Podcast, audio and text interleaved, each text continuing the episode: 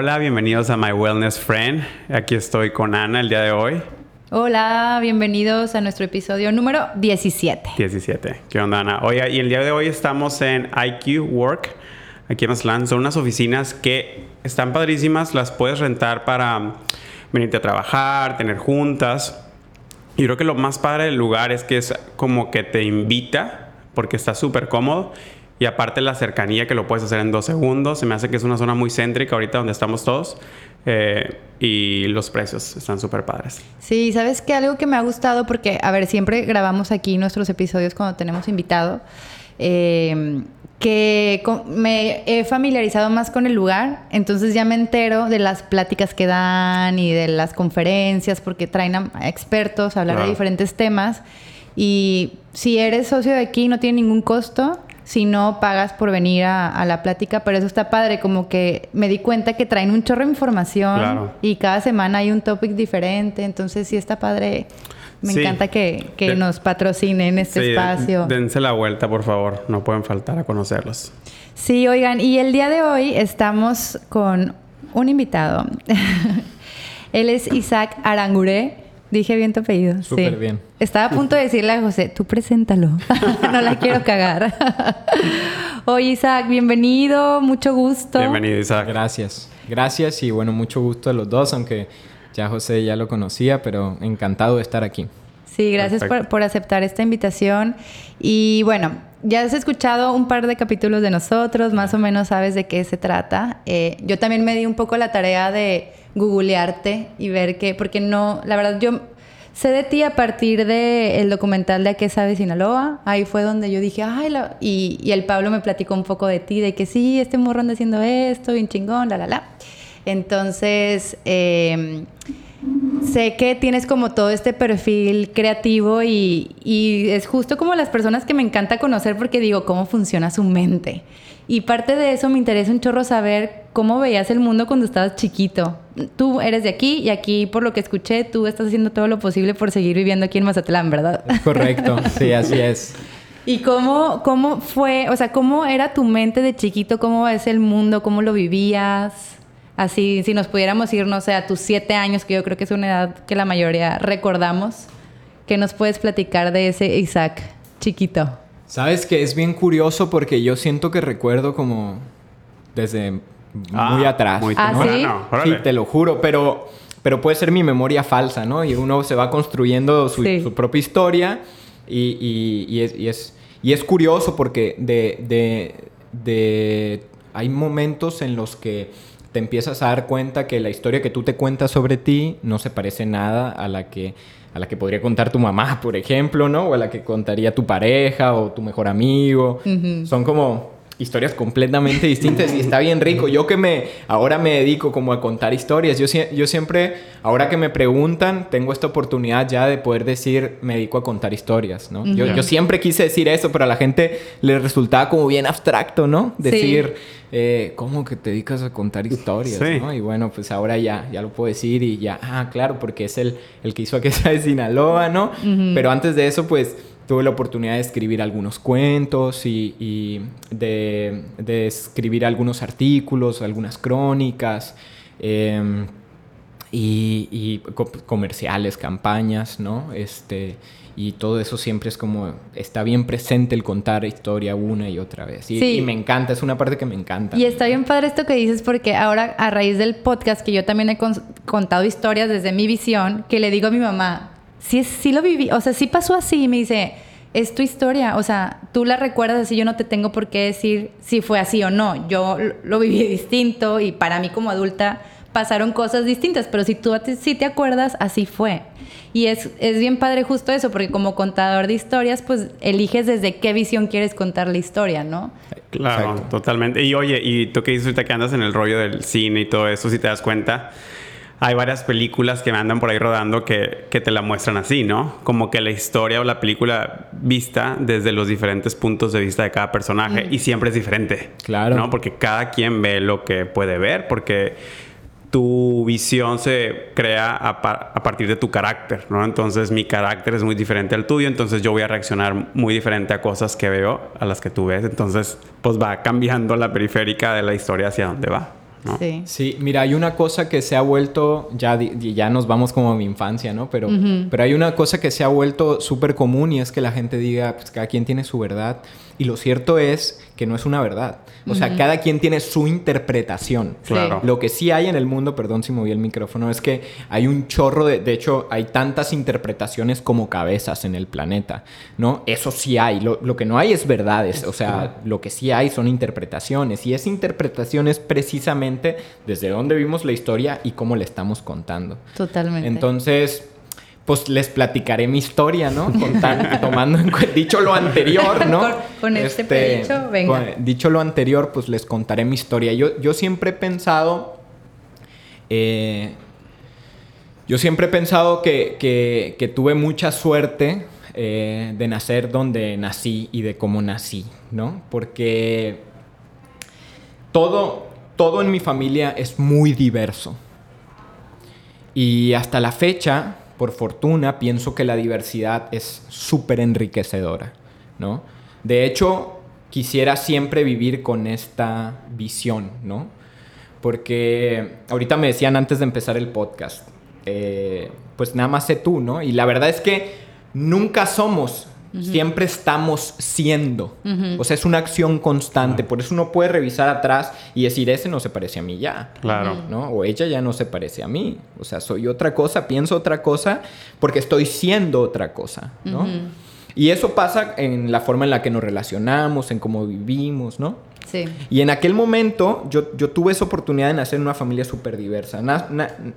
por un lado, nas, crezco con, con constantes como, como culturales nacionales, ¿no? En el seno de una familia súper católica, que no es como, qué sorpresa que en México alguien nació en el seno de una familia súper católica.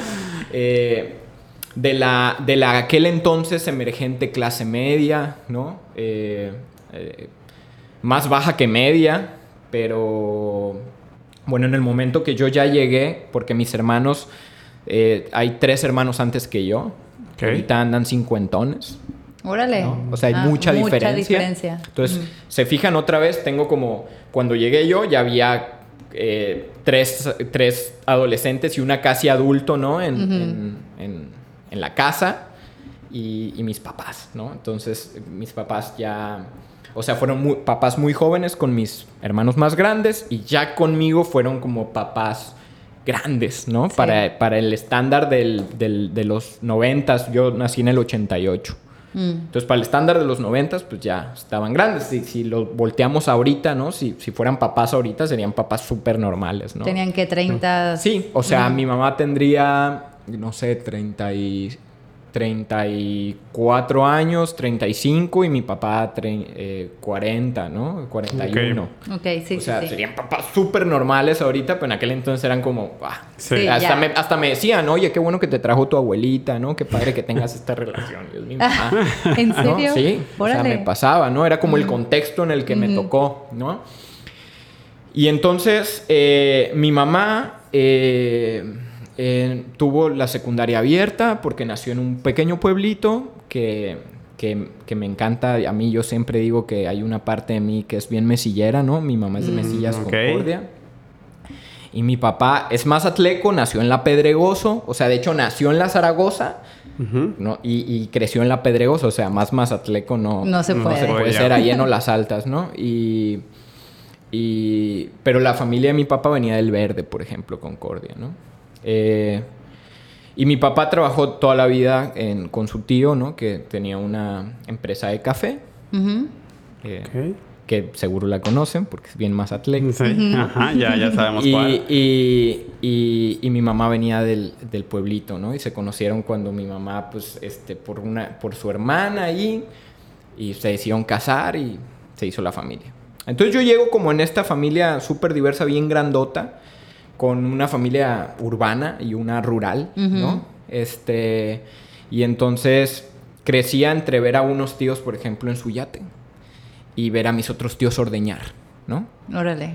Y salir a piscar a las 5 de la mañana, ¿no? Que me levantaran así a las 4 y media porque había que desayunar frijoles, café, leche, ¿no? Y yo tenía acá como 10 años, ¿no? Así, y todo eso porque había que aguantar, ¿no? La jornada de 8 horas así Claro. en, el, en el campo. Claro, yo no la trabajaba, nomás era ahí como un espectador, ¿no? Aparte me daban pavor las vacas, así, sobre todo al principio. Y, y- y por el otro lado acá, pues todo el glamour citadino, ¿no? Mm, De- claro. de- Entonces fue como... Fue como crecer en eso, pero claro, mis papás siempre me situaron como, pero este es tu lugar, ¿no? O sea, es esta cosa así como el limbo en el que no eres ni de allá, ni de aquí, ¿no? Estás ahí como en el limbo y aparte mis papás es como, este es tu lugar, ¿no? O sea, tú vas a tener que trabajar para ganarte las cosas, tú vas a tener que estudiar mucho para salir de donde estás, concéntrate en lo verdaderamente importante, ¿no? No, no te pierdas en, en esto. Y, y, pues mi papá siendo, que en paz descanse, súper pragmático y yo era todo lo contrario, ¿no? Súper abstracto. O sea, a mí me encantaba rollos como el arte, la poesía, ¿no? Yo recuerdo cuando le tenía cuatro años y le dije, pa, tengo muchas ganas. Acaba de ver, creo que en Canal 11, un especial de Don Quijote con Barishnikov y me pareció así como, wow, ¿no? Era como un superhéroe, el bailarín principal de, de, ¿no? de, de la compañía. Y le dije a mi papá, yo quiero hacer ballet. ¿no? O sea, lo recuerdo perfecto. Y al otro día estaba inscrito en artes marciales, ¿no?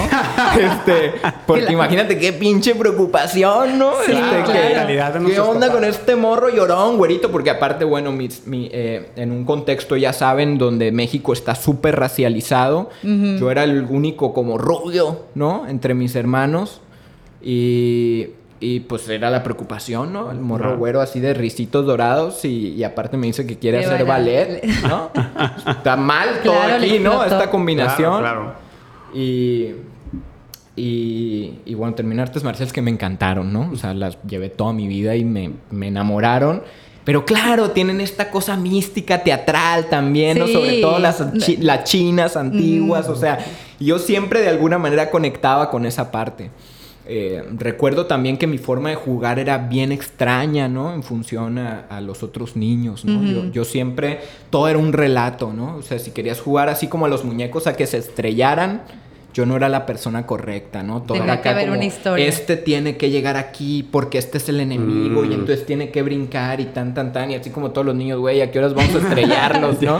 Sí. O sea, ya al grano, ¿no? Este, y por fortuna me gustaron mucho los deportes también. Siempre fui como bien inquieto, ¿no? Muchísimo la lectura.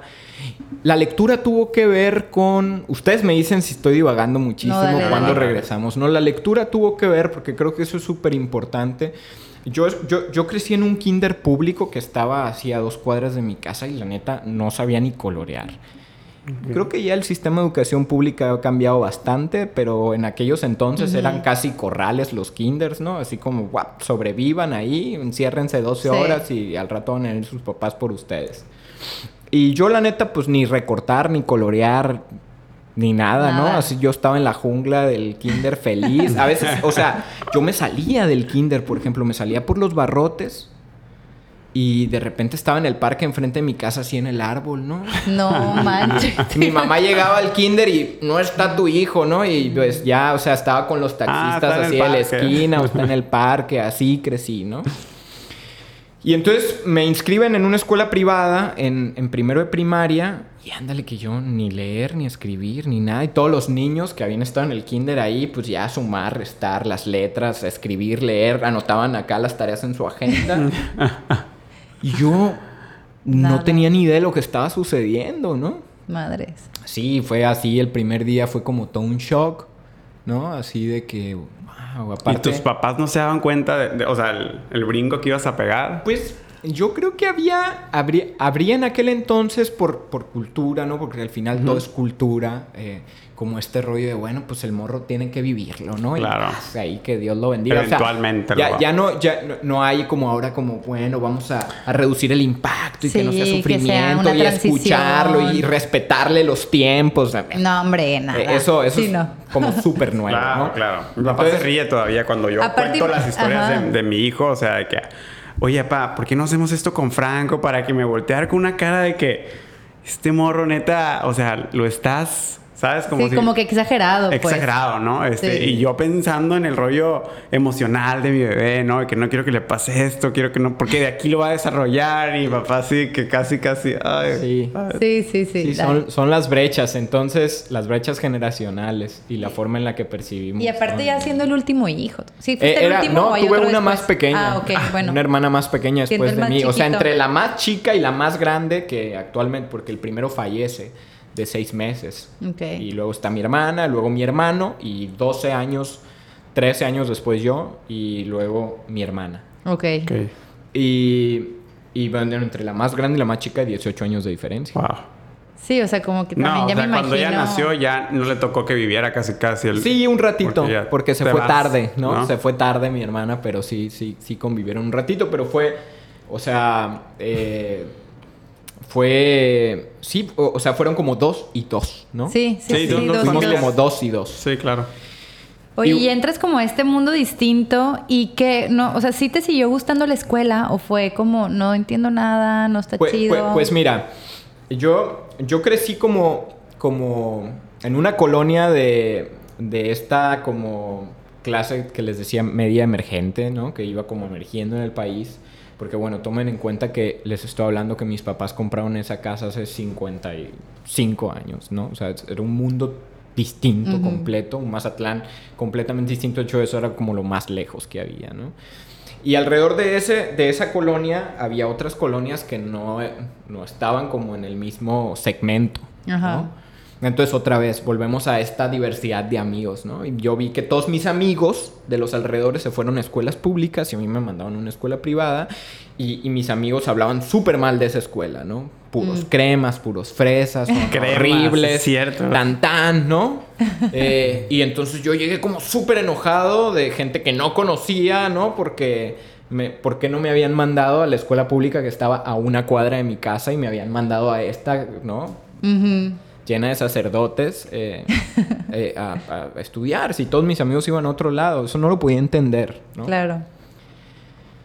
Pero bueno, al final estoy aquí, no sé leer tan tan y, y por fortuna ambos padres son como súper lectores.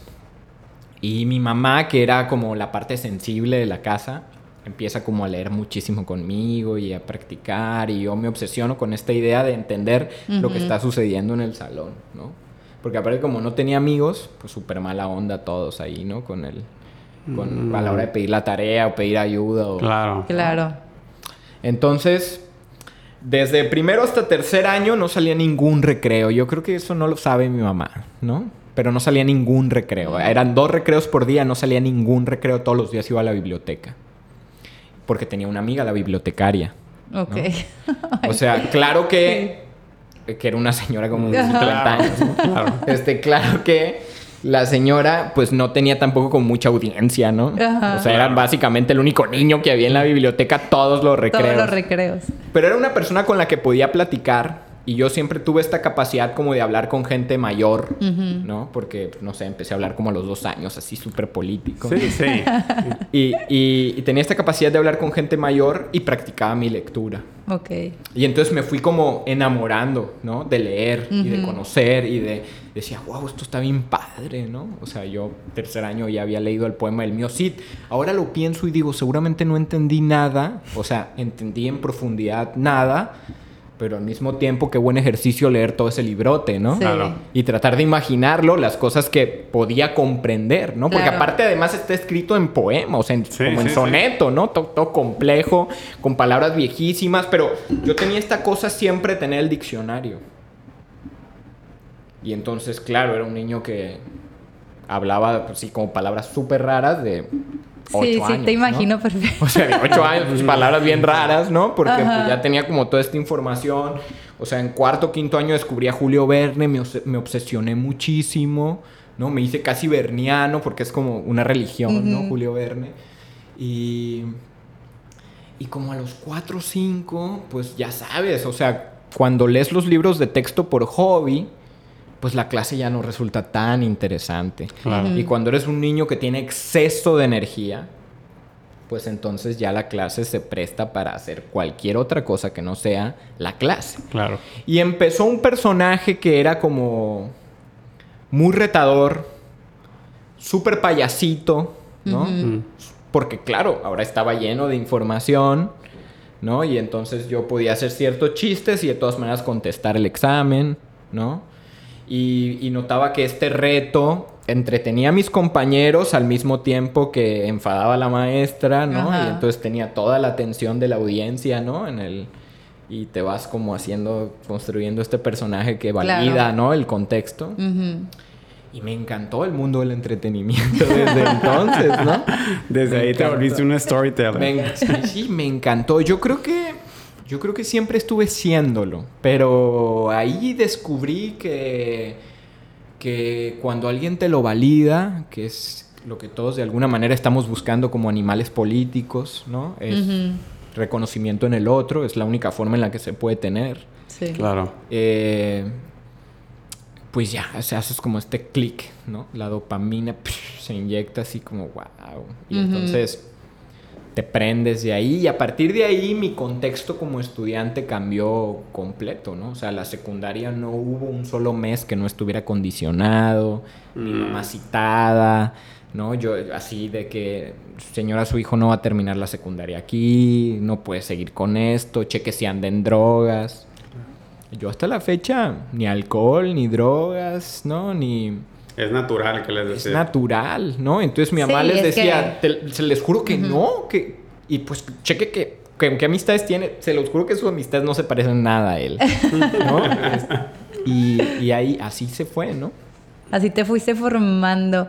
Oye, y ahorita que tienes hijos, ¿no? Y los puedes observar cómo van construyendo como su personaje ¿de qué manera tú vas? Porque siento que luego es un dilema como papás, ¿no? Como ser guías, no truncar, pero como si empujar lo que vemos en ellos. O sea, ¿tú cómo los ves a, cómo los ves a ellos y cómo te ves como papá? Porque para mí ser mamá es como un ejercicio de volver a, a esa Ana chiquita. Porque veo muchas cosas de mí en ellos, ¿no? Y que me gusta hacerlas diferentes porque yo lo sufrí de ciertas maneras. Entonces, tú como papá ahorita con tus hijos me dijiste que tienes tres, ¿no? ¿Cómo, ¿Cómo, es ese ser papá para ti en ellos? ¿Cómo los vas viendo? ¿Cómo los vas guiando?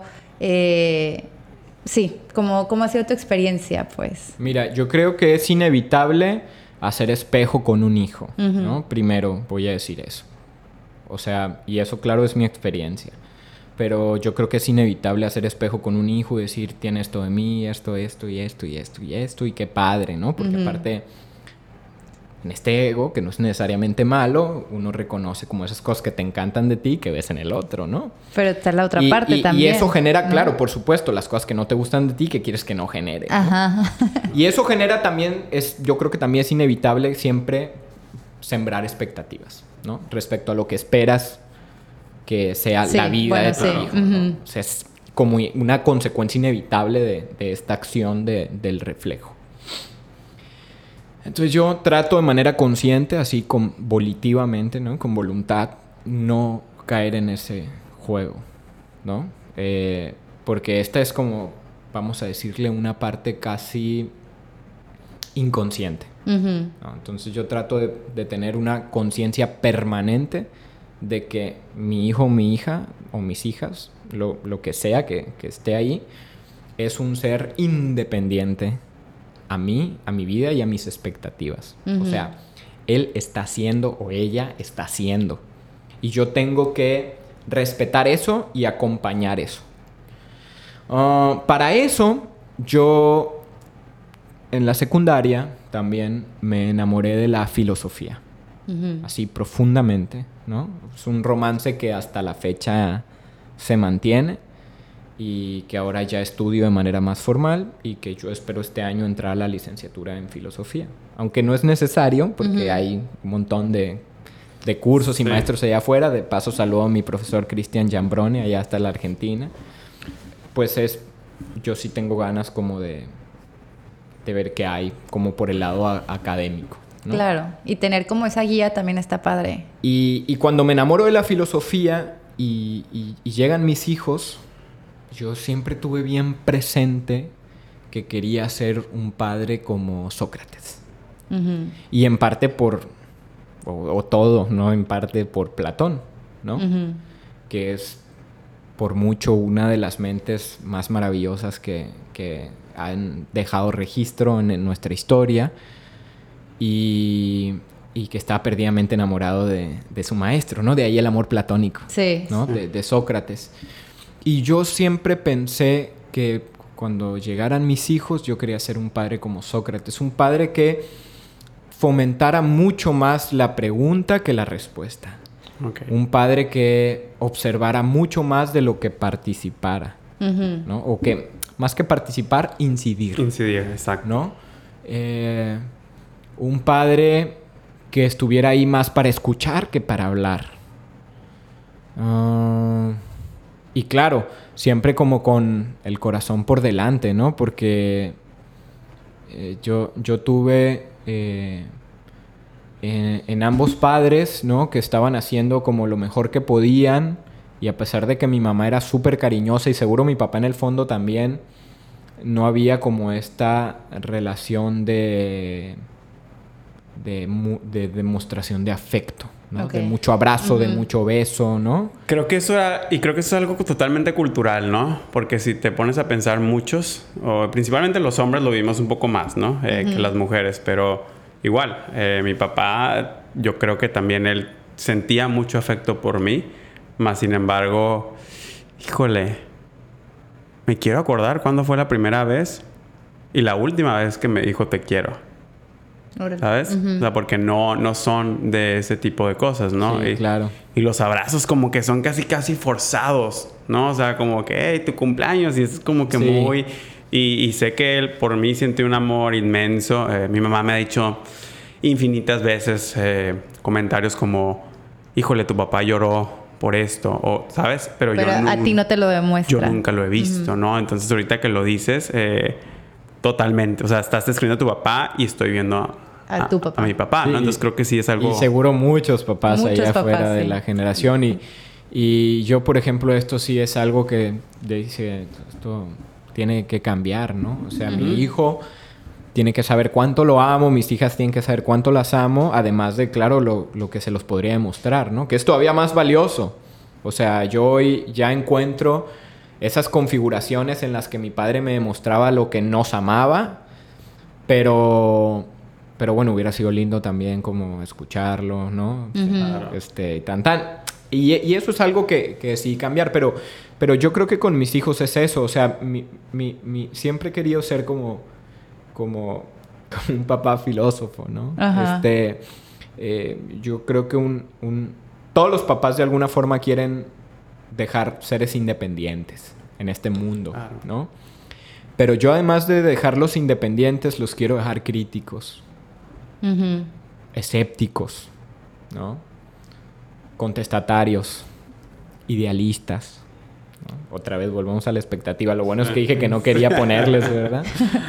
Pero eso me gustaría. Pero es parte de la semilla que estás sembrando, ¿no? O sea, eso me gustaría, ¿no? Y creo que la, mejor forma de, llegar ahí es a través de, de la filosofía. Seguro hay otros caminos, pero la filosofía es uno que naturalmente está no sé si naturalmente es la palabra correcta, pero por lo menos está formado para eso, ¿no? O sea, para fomentar el acto de pensar. De pensar. Claro. Sí, yo llevé filosofía en mi carrera, como seis semestres, y siempre pienso ahora, tiempo después, todo lo que la desaproveché, ¿no? Porque en esa edad, la verdad, lo que menos quería era pensar. O sea, preguntarme por la vida y los conceptos. Yo decía, ay, y ahora que tengo muchos años como ya en esto, digo, ¿cómo desaproveché esa parte?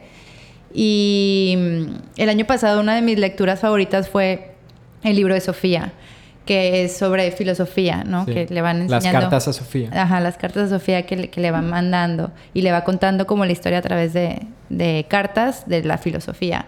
Y pensaba en eso mucho en mis hijos, porque también yo tengo como que esta idea de no sé, por ejemplo, con Aranza, que es una niña que no se queda callada, que me va a responder y que si alguien la molesta va a contestar y se pregunta cosas y me hace O sea, ella es la que me ha hecho googlear cosas, ¿no? De que, mami, y la arena de todo el mundo es igual y de qué está formada no sé qué y yo. Ay, no sé, nunca me lo he preguntado. A ver, entonces, pero mucha parte de su parte rebelde también es como que la mete en problemas, ¿no? Y ahí es donde yo siempre digo, madres, o sea, ¿cómo puedes como... Yo no quiero que sea una niña que se calle tampoco, pero sí quisiera como también enseñarle los, esos límites en donde no le puedes pintar el dedo a tu a tu compañero en el salón enfrente de la maestra, ¿sabes? Como ese tipo de cosas que es donde yo digo que a mí se me hace un poco difícil entre ver lo valioso en ella que es este ¡ah! pero no y digo, ay güey, ¿de qué manera? O sea, le digo que está mal, pero que sí puede decir lo que piensa, pero y sí veo como esta parte retadora y por eso te preguntaba, ¿tú ves en alguno de ellos algo que tú digas, me recuerda un montón a mí y no estoy sabiendo por dónde? O si, si te cachan la idea... Sí, no, o sea, yo creo que todos, no, todos, digo, también eso es mi interpretación, pero yo creo que todos como papás nos enfrentamos a misterios, ¿no? O o problemas, vamos a decirle así. No estoy seguro que sea un problema, pero a estas situaciones que no sabemos cómo resolver, ¿no? Entonces, cuando yo encuentro una situación que no sé cómo resolver, y eso es algo que siempre fomento, siempre digo, no sé. O sea, no sé es una respuesta también bien válida, ¿no? Y no, parece que nos han enseñado que tenemos que, saber está prohibida, ¿no? No, no sé, es una respuesta súper válida. Y, y, entonces, cuando digo no sé, entonces empiezo a pensar, ¿no? Y empiezo por, por, por este proceso. ¿Cuál es el acto de pensar? Definición, análisis, síntesis, ¿no? Y luego viene el pensamiento crítico, que es esta parte en la que recorremos esos pasos para ver si la, la, síntesis o la conclusión a la que llegamos es cierta o no es cierta, ¿no? Y lo recorremos y entonces ya es pensamiento crítico, ¿no? Entonces, sí, claro, yo veo, por ejemplo, con mi, con mi hija mayor, yo siempre me encontraba como, me encontraba como estas preguntas súper profundas, ¿no? Con unas conclusiones que parecían no estar configuradas para una niña de su edad. Y claro, eso es un reto abrumador, ¿no? Porque entonces tienes a alguien que también piensa como distinto y sabes lo complejo que es eso en este mundo porque tú ya lo caminaste, mm. ¿no? Y lo castigado que es. Mi niña, por ejemplo, de cuatro años es súper rebelde, ¿no? Súper contenta, es así puro fuego. Y entonces, claro, tú sabes los problemas que van a traer que va a traer ese fuego porque tú ya lo viviste. Y el niño de tres años, que es puro corazón, así es como una bolita llena de ternura, es súper disperso. Pero al mismo tiempo, es, su mente es como maravillosa en esa dispersión. Y entonces tú, como esa es una parte que también vive en ti, sabes a los problemas a los que se va a enfrentar. Y claro, es padrísimo pensar que tú puedes decirle, mira, de aquí a aquí vas a tener estos problemas y de aquí a aquí va a pasar esto. Pero lo cierto es que él va a crecer o ella va, ella va a crecer en otros contextos que no son los tuyos y entonces ella va a tener que encontrar sus propias respuestas. Así que lo que te puedo decir que yo hago es solo decirle a mis hijos que yo ahí estoy. Ok. Y punto. O sea, yo ahí estoy. ¿Para cuándo? Para cuando necesiten platicarlo, para cuando quieran tener un ejercicio de dialéctica, para cuando necesiten un abrazo, para cuando... Ahí estoy. O sea, yo los amo y ahí estoy. Pero no puedo vivir por ellos, ¿no? Y entonces trato de, trato de decir esto, que claro, en este postulado teórico que acabo de hacer se oye maravilloso. En la práctica es durísimo como papá. Sí. Pero al final, si tú lo piensas, eso es lo que sucede todo el tiempo. Yo te aseguro que tú le platicas los límites a Aranza y se pasa los límites por donde ella quiere, ¿no? Cuando quiere. Y entonces dices tú, ay, pues ya se los dije, ¿no? Pero ni no hizo diferencia. Yo no estoy seguro si hace diferencia o no. Lo que sí te puedo decir es que al final es a través de su experiencia y su criterio que ella va a formar como sus propias conclusiones. Y esas conclusiones no tienen nada que ver contigo. O sea, yo por ejemplo, en nuestra casa no se habla de, no, no, no se critican los cuerpos, por ejemplo. No se habla de las marcas, no se habla del consumo, no se habla de, de esta basura que hay en, así a toneladas en el exterior. Y, y mis hijos, o sea, lo plantean de repente, lo traen a la mesa o a la recámara o en su conversación. ¿Por qué? Porque al final son seres sociales, ¿no? Claro. Que están todo el tiempo siendo estimulados por un, por un montón de cosas que no tienen que ver con tu casa, contigo, con tu perspectiva de vida, con tu forma de ver las cosas. Y son ellos a los que les tocará llegar a estas conclusiones. Entonces, más bien lo que yo quiero como papá que espero y se logre, ¿no? Puede ser mi mejor esfuerzo, pero eso no garantiza nada. Es como darles las herramientas para que sean capaces de cuestionarse cosas y establecer conclusiones por ellos mismos, ¿no? Claro, confiar en que ellos van a saber qué hacer. Exacto. Oye, qué difícil es eso, ¿no? Cuando, por ejemplo, tenemos esta, como dices tú, tengo en mi casa esta forma en la que no hacemos esto, porque no lo quieres por así decirlo, contaminar, ¿no? Con esta información que tú ya la razonaste, ya pensaste y dices, pues esto realmente no es lo que llena, ¿no? Eh, y luego de repente cuando te llegan con estas cosas que tú sabes que no, no, no son ciertas de tu punto de vista, ¿no? De nuestra... Y el otro día me pasó eso con Franco, ¿no? Eh, Franco está en la escuela con, con tu hijo. Eh, tiene dos años, dos años y tres meses. Franco es súper vocal. ¿no? De hecho, si preguntas en la escuela, creo que te van a decir que es el niño que más habla. Eh, y el otro día estaba sentado y nomás lo digo que dice de que, no sé qué, bla, bla, bla, villano, feo. Y yo volteo y, digo, le pregunto, Franco, ¿por qué es feo? ¿No? Porque, pues yo creo que mi palabra, en mi casa nunca hemos dicho esa palabra, ¿no? O por lo menos no de qué, ¿sabes? Y y me volteé a ver digo, pues es un niño de dos años, ¿no? ¿Qué tanto me puede contestar, no? Y me vuelve a decir, es un villano feo, ¿no? O sea, como, pues eso es lo que él entiende. En, algún lugar, en algún momento que no fue con nosotros, alguien le dijo de un villano feo, ¿no? Entonces como que te quedas, híjole, o sea, ¿qué puedo hacer, no? Entonces trato, como dices tú, de... de, él, él, es muy... entiende muchas cosas. Es impresionante cómo yo le hablo a él y le digo, cuando quiero platicar con él, le digo, Franco, volteame a ver a los ojos. Y literal, haz de cuenta que le digo, te voy a contar una historia. Y le platico y le cuento de mi perspectiva lo que yo pienso. Y él lo entiende, ¿no? Eh, pero también lo razona. O sea, a veces sí me contesta, ¿no? Entonces digo, híjole, qué canijo que, que aunque pienses que dices, bueno, yo le voy a dar las herramientas que yo creo que son las que él necesita, él ya trae su chip, ¿no? O sea, a lo mejor yo traía un chip y mi chip decía emocional, eh, le gustan las aventuras, bla, bla, pero Franco ya trae curiosidad, eh, forma de ver las cosas, ¿sabes? Entonces, como que eso a mí me, impresiona mucho y, por lo mismo, pensando en, los mismos factores que, yo viví y que no quiero pasarle a él, que lo afecten, ¿no? Eh, siempre trato de lo mismo, como que siento que, que él es un, es un vaso de agua y no lo quiero manchar con pensamientos míos que a lo mejor no son los correctos. Entonces siempre es como que aportar el mínimo movimiento para que no su curso real siga hacia donde tiene que ir y yo no afectarlo, pero híjole, pues es un poco eh, no difícil, pero es como tienes que ser valiente para dejarlos seguir su camino, ¿no? Como que a veces uno quiere llegar a ser un poco protector y crees que tomas la decisión correcta y digo, yo, yo sé que, que, no la tomo muchas veces, ¿no? Pero es como tener esta valentía y decir, bueno, él lo va a lograr, ¿no? Sí, o no lo tomamos totalmente personal. Que lo que les pase y no les pase es responsabilidad tuya y si les va bien o les va mal en la vida es responsabilidad tuya. Siento que también desde ahí puede venir mucho el querer medio controlarle la vida a los hijos, ¿no?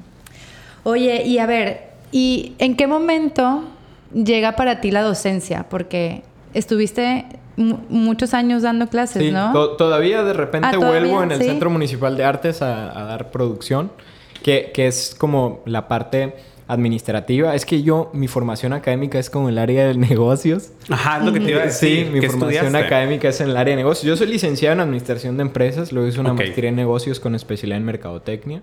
Okay. Por, ahí estuve un ratito en el doctorado en educación, mientras entraba al doctorado en desarrollo humano, que era el verdadero doctorado que quería hacer.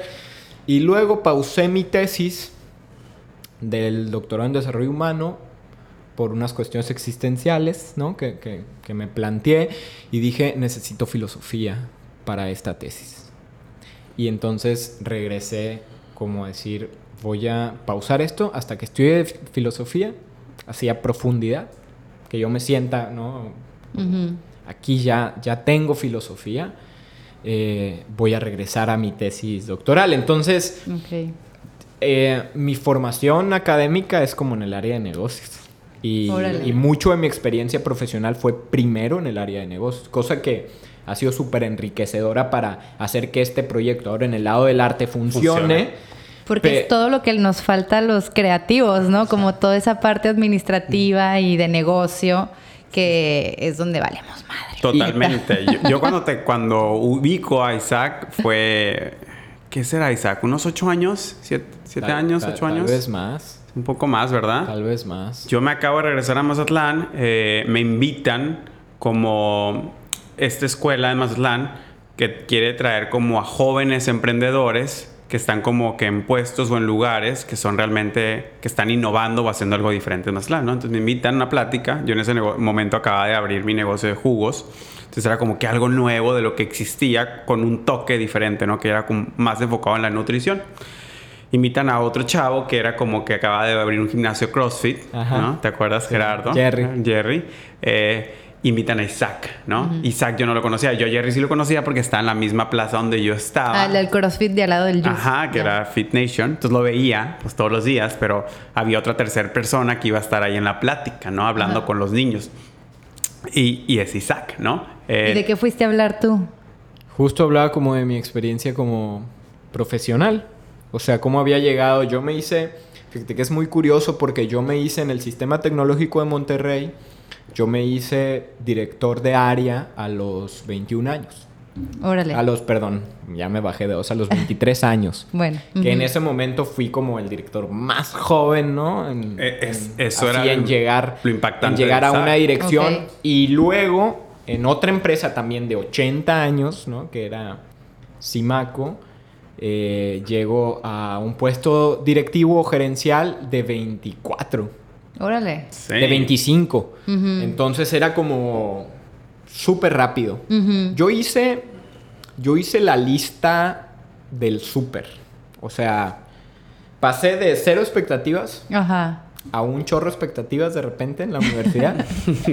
y e, e hice la lista del súper así, ¿no? Estudié una carrera, consigo un trabajo estable crece dentro de la empresa, estudia un posgrado, crece más dentro de la empresa, que te lleve otra empresa más grande en otro puesto, arregla tu casa bien perrona, cómprate un carro del año, cásate, ¿no? Así. y, y justo ese fue el rompimiento, ¿no? ¿En qué parte de esa lista fue donde te diste cuenta que... justo ese fue el rompimiento, cuando yo, sabes, con toda, con toda esta arrogancia escondida porque no me comportaba como una mala persona o como alguien que hubiera perdido el piso, ¿no? Por fortuna, siempre como tuve este sistema de soporte en mi familia donde la humildad era un, es un valor fundamental, ¿no? Eh, y, y, no me sentía esa persona, pero claro, con toda la arrogancia que la vida te puede dar por estas victorias, que tú crees que son súper importantes. Claro. Pues decidí que era, llegó el momento de cambiar a México, ¿no? Y que voy a empezar por el Estado y me voy a ir al Congreso del Estado a gestionar nuevas y mejores leyes y vigilar el uso de los recursos públicos y me hice candidato independiente. Ok. ¿No? En un proceso que fue súper bonito, pero al mismo tiempo súper desgastante. Entonces renuncio a toda esta carrera. Eh, impecable, vamos a decirle, ¿no? Así como profesor estrella, eh, directivo bien joven, daba charlas así para empresas bien grandes sobre comunicación, estrategias comerciales, ¿no? Así bien brilloso. Órale. Y, Y con toda esa arrogancia acumulada, decido que, pues claro, voy a ir a ganar el Congreso del Estado. La risa que te da. Y, y, y, claro, que yo siempre, una parte muy consciente de mí, siempre dijo, bueno, yo tengo claro que no voy a ganar, pero voy a sentar los, los precedentes de una campaña distinta, con una propuesta distinta, con una manera distinta de presentar la política. Y eso va a ser un ejercicio bien enriquecedor y luego, bueno, ya decidiré qué hago con eso. Pero la verdad es que eh, con toda la arrogancia acumulada, había una parte de mí en el fondo que creía que podía ganar. Que ibas a ganar. Sí. Sobre todo por lo que estaba sucediendo en redes sociales. Y yo todavía no entendía en aquel entonces que lo que sucedía en redes no era para nada la vida real, ¿no? Ya. Okay. Y, y, entonces yo veía como este boom de redes sociales, ¿no? Donde había gente de París escribiéndome, de Los Ángeles, de Houston, diciéndome, estoy seguro que vas a ganar, ¿no? Y yo, claro. Ya gané. Oye, en esta etapa ya estaba los candidatos independientes ganando? O sea, cuando tú ya, ya había pasado lo de Pedro Kumamoto. Sí, claro. Yo justo vengo después de esa camada. Soy de la primera local del estado de Sinaloa. Donde fuimos un montón, como veintitantos, ¿no? Ok. Claro, ya, ya vimos ganar... Ya vimos ganar a, Manuel Clutier, a Pedro Kumamoto y al Bronco, ¿no? Ok. Este, digo, claro, todavía no se sabía, ¿no? Todo lo que sabemos hoy, pero vimos ganar al Bronco y fue como bien emocionante. Y claro, dijimos, bueno, ahí hay una oportunidad, ¿no? Y, y entonces construí, construimos ese proyecto, puros amigos, ¿no? Siempre nos decían, ¿quién los pone? Este, el patrocinador y tanto. No, fuimos puros amigos, ¿no? Que dijimos, vamos a experimentar esto. Y, y bueno, pierdo la elección. Ok. Y dado que, como les platicaba, yo pues no soy heredero de nada, ¿no? Lo, lo, que había construido lo había construido con mi sueldo y ese sueldo se acabó en el momento que renuncié. eh, pues yo viví prácticamente un año como de mis ahorros porque además era súper disciplinado, ¿no? Cosa que perdí por completo, este, financieramente, ¿no? Este, y ¡pum! todos desaparecieron. Toda la lista de súper. Y llegó un momento en el que sentí incluso que hasta mi reputación se, había, se había, perdido. Y con ello mi identidad, ¿no? Eso que había claro. construido se esfumó, porque ahora yo recuerdo cuando le, le, planteé a ciertos empresarios o directivos de empresas con los que tenía buena relación que ahora iba a hacer esto, me decían, no, pero ¿por qué? Si eres tan bueno. Ajá. Y yo, pues, pues por, por, lo mismo, el siguiente o sea, porque paso. hace falta, ¿no? Gente buena que tenga buenas intenciones y ganas de hacer las cosas bien. No, pues. No. ¿De qué te diste cuenta estando ahí adentro de todo esto? En cuanto a la política. ¿Sabes? Yo me di cuenta de un montón de cosas positivas, uh -huh. ¿no? Por ejemplo, nuestro aparato democrático funciona medianamente bien, ¿no? Y eso es algo que... O sea, cuando el político pierde siempre dice fraude. Claro. Pero la verdad es que está diseñado, salvo sus excepciones, porque claro que las hay, pero está diseñado medianamente bien. O sea, hay mucha gente interesada en que las cosas se hagan bien, ¿no? Uh -huh. O sea, la gente me decía, es que te hicieron fraude. Y le dije, no. Si hubiera salido a votar 15 mil personas por mí, hubiera ganado. Pero no salieron a votar por mí. No hubo ningún fraude. Uh -huh. O sea, fraude hubiera sido que hubieran ido 15 mil personas a votar por mí y no me dan la diputación. Pero no. Votaron 4 mil. Y la que ganó, ganó con 12 mil. Ok. O sea, no estuve ni cerca. No hay, no hay sí.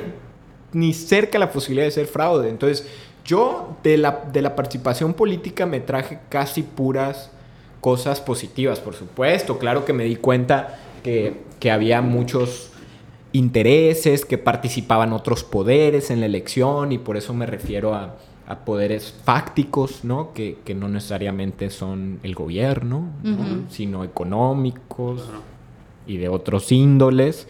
Claro, participan en la elección, tienen intereses ahí. Pero al final, eh, hoy es un escenario completamente distinto. Sí. Hoy sí. no sería candidato, ni de chiste, todavía. O sea, no, yo quiero crecer, ver a mis hijos crecer y hoy es un contexto distinto, distinto, en el país. Pero en aquel entonces la verdad es que hubo una posibilidad y no se aprovechó o no la aprovechamos, o a lo mejor estuvo bien, ¿no? O sea, no sé, dijera el sabio, ¿no? Y, y bueno, ahí se rompe todo y caigo como en un vacío así espantoso de, de obscuridad, ¿no? uh -huh. me, lleno de proyectos súper bonitos unos y muy locos otros. Y, y al final, bueno, mi, mi, niña más grande y mi esposa me, me rescatan, ¿no? Como, como del hoyo. Sí, como que eso es lo que había leído en una entrevista anterior que te hicieron, que las mencionabas a ellas como agradecías mucho su presencia porque fueron muy importantes, bueno, son muy importantes, pero como que en un momento fueron ancla para ti, ¿no? Sí. Y, o sea, ¿cómo es estar en este momento en el que no saber qué hacer, qué querer, quién eras? O sea, ¿cómo te veías, cómo te sentías? ¿Qué era lo que te preocupaba? Sí, hoy hoy sé cosas que no sabía en aquel entonces que me hubiera gustado saberlas, ¿no? Por ejemplo, lo que les acabo de decir, no sé si lo dije al aire o fue antes, pero esta cosa en la que no somos, estamos siendo. Y por eso podemos desconfigurarnos y configurarnos otra vez. Y desconfigurarnos y configurarnos otra vez, ¿no? Y ser lo que quiera ser. Y, quiero decir esto con mucho respeto y con mucho cuidado porque quiero que piensen también que, que cuando hablamos de de bienestar, cuando hablamos de preguntas existenciales, cuando hablamos de pensar, de problemas de identidad, estamos hablando desde cierto privilegio. Sí. Porque no estamos sobreviviendo. Perdón otra vez. No te preocupes. Porque si estuviéramos sobreviviendo, no hay tiempo de pensar todas estas cosas. Exacto. Sí, no. Y entonces tenemos un privilegio tremendo, normalmente otorgado por nuestro sistema de soporte, que fue dado por azar. Claro. Eh, y podemos entonces plantearnos estas cosas existenciales. Dicho lo anterior, eh, yo en un momento, en este momento sentí que no tenía, me había desconfigurado completo, ¿no? No tenía nada de aquello que creía que era. Sí, lo que tenía mucho valor para ti ya no lo tenía. para nada. Todo cambió, todo, todo se deshizo. ¿Crees, ¿Crees que este camino que te hizo hacer que te desconfiguraras y te configuraras? Digo, yo sé que ya lo dijiste varias veces, ¿no? De que siempre hemos estado siendo, ¿no? O sea, nunca es como que dejaste de ser quien eras, ¿no?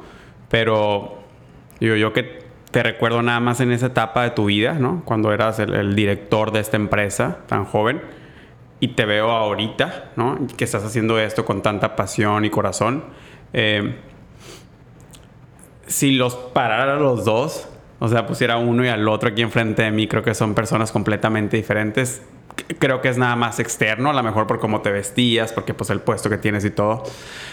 Pero, ¿crees que es algo de lo que estás contento de que haya sucedido para que te llevara a donde estás el día de hoy? Sí, al, al final, así cuando veo el viaje atrás, me hubiera gustado saber muchas cosas de las que sé hoy. Sin duda pues todos pensamos, ¿no? Este, así como esas cosas, pero... Pero... La verdad es que no podemos cambiar nada de lo que nos pasó. Entonces, este rollo romántico de decir, me encantó todo lo que me pasó para llegar a donde estoy hoy, pues es, una cosa realmente romantizar lo que te pasó porque no lo puedes cambiar, ¿ves? Exacto. O sea, me encanta hacer sí, es como acordarte del ex y acordarte lo bonito. Ajá. a ver, acuérdate, güey. ¿Qué dice? No, güey, a mí no me gustó, eh, o sea, eso es lo que me encanta a mí saber, ¿sabes? De qué, qué pasó ahí en ese medio, ¿no? Sí, yo, yo creo que yo creo que a mí llegó como, como la aceptación. En ese sentido, ¿no? Es así como una parte que te permite como seguir. Pero me, encanta dónde estoy hoy. Por, supuesto, ¿no? O sea, me encanta lo que estoy siendo hoy.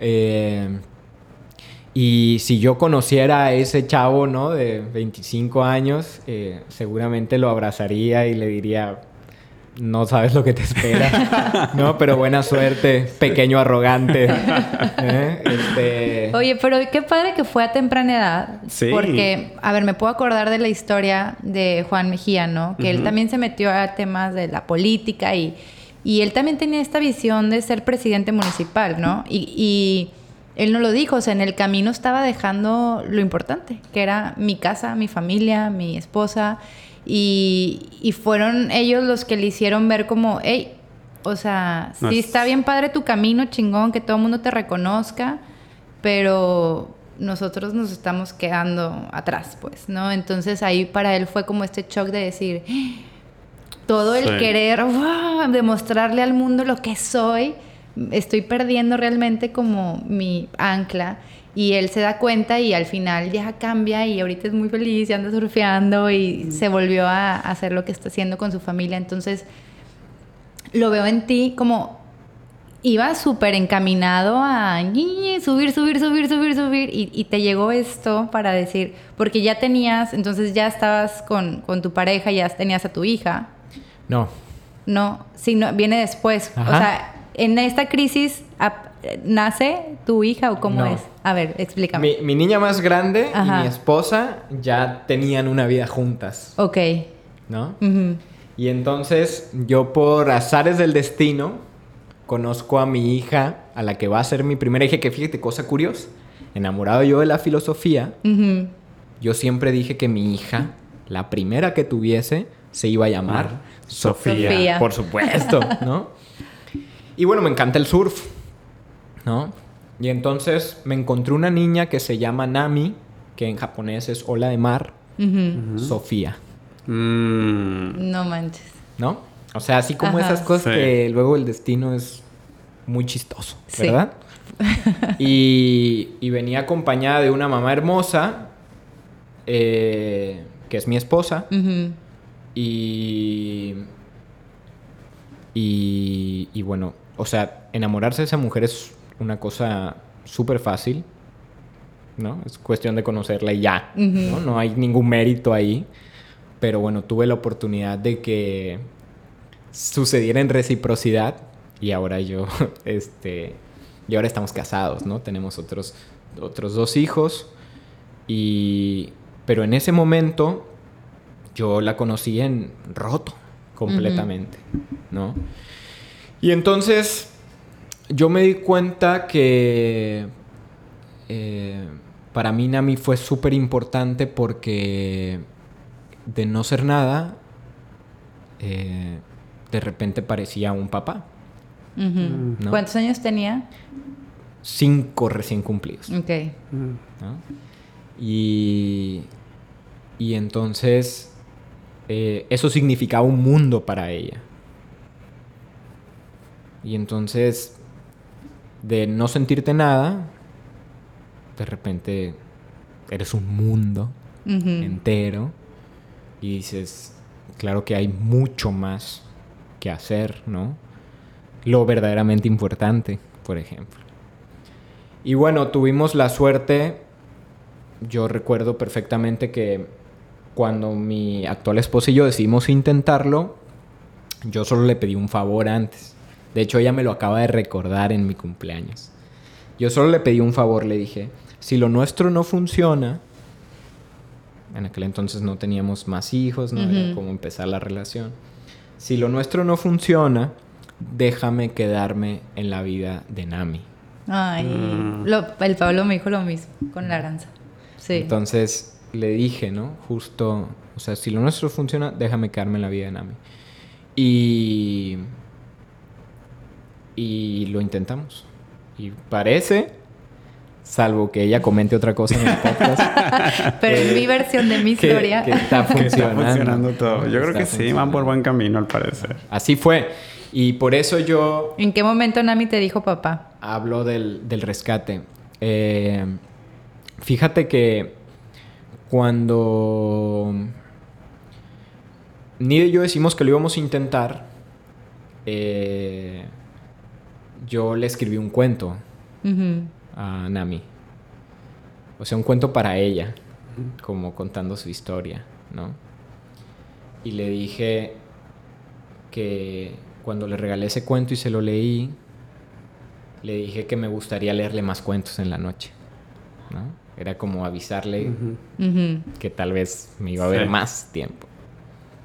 Y entonces ella, muy atinadamente, decidió organizar una boda. ¿No? Decidió organizar una boda en el patio de su casa, en donde invitó a sus abuelos como testigos. Eh, compró un pay de manzana, que la abuela le ayudó a comprar, obviamente. Ella se vistió de la sirenita de Ariel, porque hay que, había que vestirse elegantes. Claro. Se puso su, peluca, peluca roja y con la luna preciosa de, de noviembre decidió hacer la boda, ¿no? Entonces nos hizo firmar unos papeles que ella dibujó, donde poníamos cada quien su comida favorita. O sea, era su mamá y tú. En ese momento estaban, los iba a casar ella. Sí. Ah, ok, ya, ya. Y entonces, ya que nos casó, pues ya fui su papá. Mm. Y hasta la fecha, en, su cuarto. Me encantó que hizo todo el ritual. Hasta la fecha en su cuarto tenemos colgado el certificado de matrimonio, de matrimonio. que nos hizo. Que ofició Nami. Sí, correcto. wow. wow, qué bonita historia. Y es que sí, yo me acuerdo que en lo personal fue un proceso también como el que dejara de ser palo, palo, palo a papi, ¿no? Entonces, me acuerdo mucho de la carita del Pablo cuando, porque fue una conversación que Aranza como que hasta me pidió permiso, ¿no? De, ¿y será que le puedo decir papi? Es que en la escuela me enseñaron que papá, mamá y no sé qué. Y le dije, amor, claro, ¿quieres decirle papi? Sí quiero decirle papi. Entonces llegando a la casa fue así también de que este, Pablo, digo, papi, y Pablo me volteó a ver con una cara así ojos llorosos de que me dice, ya soy papá, ya soy, y yo sí, ya eres papá. Entonces fue así como que lo recuerdo mucho, mucho ese momento porque dice el Pablo, a mí Aranza me adoptó, o sea, yo no es que la adopté a ella mi vida, ella me adoptó, ella me amarró el hilito y me, y me dijo, quiero que seas mi papá. Y siento que es una historia bien linda que tienen también, eh, que a ver, de grandes hay muchas cosas que van a empezar a navegar solitas, sin que nadie haga diferencia de nada, lo veo con mi hija, pero al final es bien padre ese papel que yo no lo viví, pero tú sí lo experimentaste, ¿no? Como de ser el papá de corazón, porque neta es una elección bien cabrón de tuyo y de ella. Y se crea una relación muy distinta y muy linda, pues. Sí, fíjate que yo, yo sí quisiera como como se lo acabo de escribir hace en su cumpleaños pasado, porque siempre le escribo algo, ¿no? Es como, me encanta escribir. y, justo le escribía que, que yo no siento diferencia en mis hijos. Si tú lo piensas, tú no escogiste a tus hijos tampoco. O sea... Sí, llegaron. Llegaron. Así llegó mi hija. Nada más que llegó cuatro años después. Pero llegó exactamente igual, sin escogerla, ¿no? Eh, claro, nos aceptamos como padres, eh, como padre e hija, como en un acto de conciencia, pero tus hijos biológicos eventualmente te aceptarán como padre o como madre también en un acto de conciencia, ¿no? O sea, claro, fuiste una imposición azarosa, biológica, pero luego te vuelves un acto de conciencia, de profunda conciencia. Y yo en ese sentido creo que fue igual con los tres, ¿no? O sea, yo no sabía quién venía ahí y que iba a estar a mi cargo. Y en ese sentido yo no veo la diferencia, ¿no? Eh, o sea, mi, mi hija, claro, va, tiene otro papá, este. Pero bueno, estos también a lo mejor un día pueden tener otros si quieren, ¿no? O sea. Sí, sí. Es como. El, y eso no mueve mi lugar como padre. Así como con ella mi, está claro mi lugar como padre, ¿no? Y yo que quiero para ella que sea feliz, que sea independiente, que se encuentre, ¿no? Que... Y eso no cambia en absoluto el número de padres que pueda tener. Sí, que cada familia es distinta. Es lo que nos decía este a quien entrevistamos que nos dijo que la maternidad no tiene nada que ver con que tengas un hijo o una hija. la maternidad, dice, la puedes experimentar con un sobrino, dice, con un amigo. O sea, realmente la maternidad es algo que tú escoges y lo experimentas pasando ese conocimiento hacia esa persona y esos sentimientos. Pero realmente no necesitas ser mamá o, tener un bebé para poder vivir una maternidad. Sí, Laura Cuevas nos Laura Cuevas fue, ¿no? La que nos platicó eso. Sí. Qué bonita historia. es que me sentí muy identificada. No, pues es que está padrísima. Y, yo creo que todo el mundo, como dices tú, no necesariamente, como eh, platicas, tenemos que... Tiene que ser un hijo externo para que sea ese sentimiento. Porque, por ejemplo, yo pienso con Franco y es algo que en el momento en el que él me dijo a mí, papá, fue muy sentimiento en el que yo lo tuve de bebé. O sea, lo tenía, lo abrazaba, lloraba, lo cambiaba, esto y el otro. Pero aún esa conexión es muy diferente en el momento en el que me dijo papá. Sí, que te reconoce como su papá. Exacto. O el momento en el que me dijo papito. Después de papá, que brincó a papito él solo sin que yo le dijera como que... claro, claro.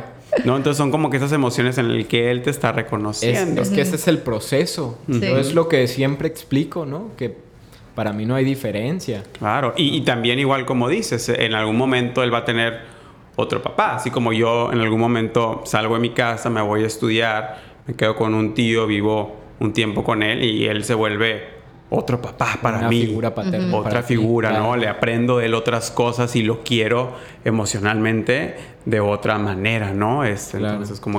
Yo creo que sí, al final del día eh, tenemos maestros, papás, mamás por todos lados durante toda nuestra vida. Sí, somos muy afortunados, así es. Exacto. Sí, sí, somos muy afortunados. así exacto. Oye, y entonces, eh, sé que como que en esta parte también te viene ese querer dar una visión distinta. Estás muy arraigado aquí a Mazatlán, Sinaloa, te gusta mucho y me imagino que viene también desde esta mente de, que, de no fugarte de aquí, ¿no? Sino hacer lo posible por el lugar en el que estás. Y creo como que de este amor y reconocimiento viene también esa parte de cómo hago ya le intenté como diputado querer cambiar algo, bueno, no, ya traigo otra visión de la vida, ya quiero hacer otras cosas y con toda esta creatividad, toda esta historia que quieres contar, nace esta parte como de querer hablar de Sinaloa, querer, sí, ¿no? Como destacar un poquito aquí donde estás. Sí. Y cómo tú ya estabas trabajando en algo o era rollo tuyo personal que decías, quiero hacer algo con, con mi, mi tierra y no sé cómo. Sí, fíjate que nace de... Eh, cuando, cuando yo estaba en la campaña, hablaba como de este concepto abstracto que es el hacer política en el espectro amplio de la palabra. Hacer política en el espectro amplio de la palabra o en su sentido amplio es hacer la cosa pública, ¿no? Y es Puede ser una charla con vecinos sobre cómo mejoras tu banqueta. Eso es hacer política. O sea, me da risa, por ejemplo, a mí, los grupos de WhatsApp de vecinos y que ponen, eh, aquí no se tocan temas de política, perdón, pero un grupo de vecinos de WhatsApp es una cosa política. Ok. ¿No? Pero bueno, no se entiende este concepto porque hablamos siempre en el concepto estrecho donde la política está ligada o a la participación electoral o a ser funcionario de gobierno. Sí. Entonces yo siempre expliqué en la campaña y, fui deficiente en mi explicación porque no se terminó de entender que yo me iba a mantener haciendo política. Y claro, me mantuve escribiendo, este, estuve ahí escribiendo columnas un ratito, luego me encontraba participando en colectivos, todavía estoy en algunas asociaciones civiles. Y ahora mi proyecto profesional también iba a ser político. Ojo, en el sentido amplio de la, palabra. Y ahí es donde nace la idea de decir, bueno, ¿qué es lo que sé hacer, no? Por lo que se me reconoce profesionalmente aquí afuera y es esta parte de comunicación, mercadotecnia, ¿no? Este, bueno, voy a hacer eso como, como como digamos el escritorio de enfrente.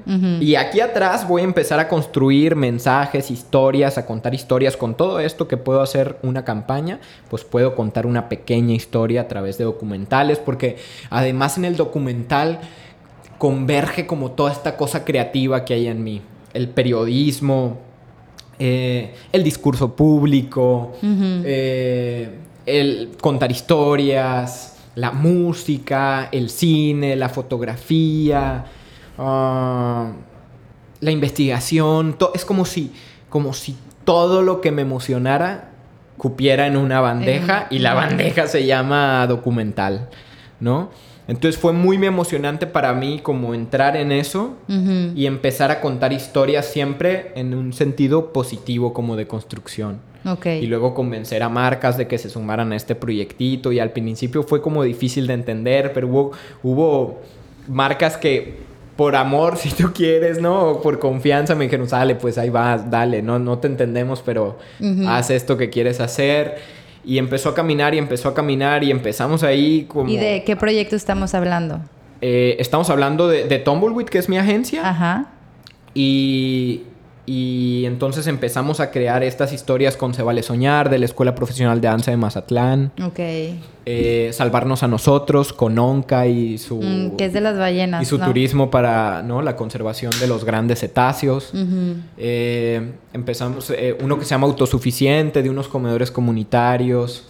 El verdadero espíritu aloja con las, las estas maravillosas terapias de surf Ah, que, que sí. se dan cada mes. Y empezamos a contar estos proyectos así lindos, ¿no? Eh, en este formato de documental muy loco en YouTube, ¿no? Con nuestros medios, con nuestras camaritas. Es lo que te iba a decir, ¿de dónde empiezas a aprender del formato? Do- ¿Cómo sabes qué tienes que hacer? Sí, eso es lo que te iba a preguntar. Y aparte, ¿dónde podemos encontrar todo lo que haces? Bueno, pueden encontrarlo en el canal de YouTube de Tumbleweed. O sea, es arroba Tumbleweed here. Así lo ponen pegado. El tumble es como de rebotar en inglés. T-U-M-B-L-E. Eh, y luego weed como hierba. Ok. W-E-E-D. Ok. Tumbleweed. Tumbleweed. H-E-R-E. De aquí. Ah, ya entendí el logo here. de tu WhatsApp. Es esta bola que se es, va es- moviendo es en el la desierto. cachanilla del desierto, la diáspora del desierto. significa, ya entendí. Exacto. ¿Por qué es, por qué es tumbleweed? ¿Por qué es esta cosa rebotona del desierto? Porque de la nada, pareciera que de la nada se crea Pero viene. y parece que no tiene ningún sentido. Pero lo que hace es eh, fertiliza el desierto. Va arrojando semillas, raíces, poditos por todo el desierto y esas semillas eventualmente se transforman en una planta. Ah, yo no sabía, ok. En Torreón hay muchas. Muchas Sí. son las famosas cachanillas, les dicen en Mexicali. Hay muchas. Eso, eso es lo que hace esa planta. función. Y está muerta. O sea, son hierbas, Son ¿no? ramillas que van ahí, bola. Pero ¿qué están haciendo? Están fertilizando. Ok. Donde se puede. Están generando semillas, nuevas ideas que parece que no hacen nada y pueden terminar en un bosque, ¿no? Mm. Claro, lo estoy diciendo de manera romántica porque andan por el desierto, pero... Claro. Pero eso, eso Sí, sí, hacen, sí. ¿no? Ok. Y, y eso para mí era Tumbleweed, ¿no? Esta cosa de cómo hacemos y que, y que dejemos un montón de semillas buenas por todos lados. Y, y creamos esto y empezamos a trabajar y empezamos a contar estas pequeñas historias y fue justo unos... eh, fue justo en la pandemia que empezamos a platicar a que sabe Sinaloa. Ok. Porque veíamos destruido el ánimo del Estado. Claro, es una percepción, ¿no? Eh, mucha gente la estaba pasando mal. Y creíamos que teníamos que contar una historia que nos levantara el alma, ¿no? Claro. Y, y detectamos algunos temas que nos unen identitariamente como sinaloenses. Pero decidimos que la comida era como en donde con- convergen como, como todos los Sí, sinaloenses. muchas sí. O sea, Sí. todo. ¿A ti te podría gustar la banda o no? ¿Te podría gustar el béisbol o no? ¿Te podría gustar este lo que quieras del estado? Pero un platillo sí te gusta. A todo mundo le gusta un platillo del estado. Uno. Claro. Entonces contemos esa historia que a todos nos une, ¿no? Y así fue como, como nació acá, a que sabe Sinaloa. Le agradezco mucho a mi amigo Adrián López, ¿no? El director general de Noroeste. Yo creo que apenas un medio entiende el poder de las conversaciones, o sea, de las historias que nos contamos. Y ellos decían, por un día hay que aspirar a cambiar la conversación del Estado. 25 contenidos de Netflix que tienen que ver con Sinaloa están relacionados al narco. Claro. Démosles uno que les enseñe otra cara del Estado. Claro. Y ¡pum! ¿No? Nos aventamos en este sueño loco de decir, vamos a hacer un documental de manteles largos. Y... Y bueno, las cosas se acomodan al final. Tuvimos mucha suerte en ese sentido. Nos arropó muchísimo la marca de Noroeste, por supuesto, que son los productores de la serie. Y, con el trabajo de todo el equipo bien creativo, bien entregado, damos este producto que, la verdad nos hace como sentir bien orgullosos. Sí, a mí me encantó. A ver, yo siempre digo, soy de Torreón, pero yo soy de aquí, ¿verdad? Entonces yo lo vi y yo que amo los chefs, todos los programas de cocina, eh, obviamente lo, lo, renté ahí en, en Click y me lo aventé. Y se siente bien padre, o sea, sí se siente bien padre. Aparte, conocí mucho del estado que yo no conocía, porque pues yo no estudié aquí, ¿no? Entonces, quieras o no, eso, muchas cosas te lo enseñan también. Mira, fue un descubrimiento para nosotros como sinaloenses también. Y eso se me hizo, sí, es, está, está bien chingón. Pero yo me quedé con la duda que no me contestaste, es cómo empiezas en todo este arte de la documentación. Porque veo que eres el director, y yo digo, ¿Cómo supiste de, probar, de consumir otros documentales? ¿Cómo, ¿Cómo supiste armar tu primer documental? Qué interesante, creo que nunca me lo había preguntado. O sea, nunca me había preguntado cómo, cómo, cómo llegué, o sea, cómo, cómo lo, lo, estructuré por primera vez, porque digo, hoy lo tengo bien claro, pero en aquella vez, ¿sabes? Yo creo que era de la imitación. O sea, soy un fanático del cine de la literatura y de muchas cositas que convergen en esta, en esta gran cosa que es el documental. Y bueno, tenía bien claro como, como lo que necesitaba para este formato, ¿no? Pero si tú revisas estos que están en YouTube, eh, digo, a lo mejor y te gustan y lo que quieras, ¿no? Son historias lindas. Pero yo ahora los veo y les veo un chorro de errores. Claro. ¿No? Así. Pues con todo tu aprendizaje. Incluso, voy a decirlo aquí, aunque esté vigente, ¿no? Pero incluso a que sabe Sinaloa tiene como sus cositas. Pues es que cada cosa se puede mejorar. Sí, sin duda, nomás hay de qué mejoras a qué mejoras, ¿verdad? Este, y, y, y, mira, eh, esos documentales se van a quedar ahí porque son historias lindas y estamos agradecidos con ellas. Pero si un día no estoy en como recibiendo el Oscar eh, y la gente ve esos documentales, se va a cuestionar muchas cosas respecto al Oscar, ¿no? Este y no, pues más bien van a ir viendo el proceso. Y, yo creo, yo, yo creo que en el fondo como ese muchachillo arrogante no se ha ido y eso me da como el arrebato de decir, lo puedo. documental ahora, claro, lo vamos a sacar y tan tan. Es que creo que es importante tener esos, esos, esas partes de arrogancia para tener también el empuje a lograr hacer cosas. O sea, sí siento que muchas de las cosas que terminamos haciendo, que la gente grande, que conocemos así famosos, terminan haciendo, viene de esta parte de locura y de creer que sí puedes y, y de creértela tan cabrón que sí puedes, que ahí estás, ¿sabes? Sí siento que sí se necesita esto porque si no caemos mucho en el Ay, pero, ¿no? Eh, y, por otro lado... Sí es un empuje necesario, sí, pues. claro. O sea, el ego como creador es súper importante. Eh, y por, pero por otro lado, tener esta sensibilidad, esta humildad. Yo siempre les digo, a ver, humildad no es genuflexión, ¿no? Humildad, humildad no es estar con la rodilla doblada y la cabeza agachada. O sea, humildad es tener esta capacidad de decir, no sé, y aprender de lo que te sucede, de los demás, de lo que sea. Aprender todo el tiempo. O sea, eh, respetar al otro, a su proceso. Esa es como la verdadera humildad para mí. Sí. Y yo tengo esta parte donde tengo una... Estoy insatisfecho todo el tiempo con lo que sé. Siempre quiero saber más. Siempre quiero aprender más. Siempre quiero eh, llevarme, explorar nuevos límites con lo que estoy haciendo. Y eso es lo que he hecho en cada uno de mis piezas, ¿no? Siempre es como... O sea, cuando lo vi, reconocí, claro, mi equipo también me ayudó a decir, ¿sabes? Creo que tu dirección es súper vaga. Necesitamos que seas más concreto y si supieras algo de dirección nos ayudaría un montón, ¿no? o sea, así de, claro, ¿no? Y yo, pues teníamos opciones. Me emberrinchaba en que era el director y que ya la cosa salió y que íbamos a seguir así o aprendía. Y entonces empecé, ¿no? Como a ilustrarme, ¿no? Con este, buscando cursos de dirección cinematográfica, de guion, de estructura, de documental, de tan tan, hasta que caí en el Centro Nacional de las Artes a uno de cine registro, ¿no? Ya un poquito más formal, ¿no? Y así como autodidacta, empezar a leer, a documentarme y encontrar este proceso. Y creo que siempre he sido bien serio con mis procesos. Eso es algo que desde niño es, eh, sigo siendo, ¿no? O sea, si, si tú me dices... Eh, oye, te voy a invitar a bucear, que me encanta bucear, ¿no?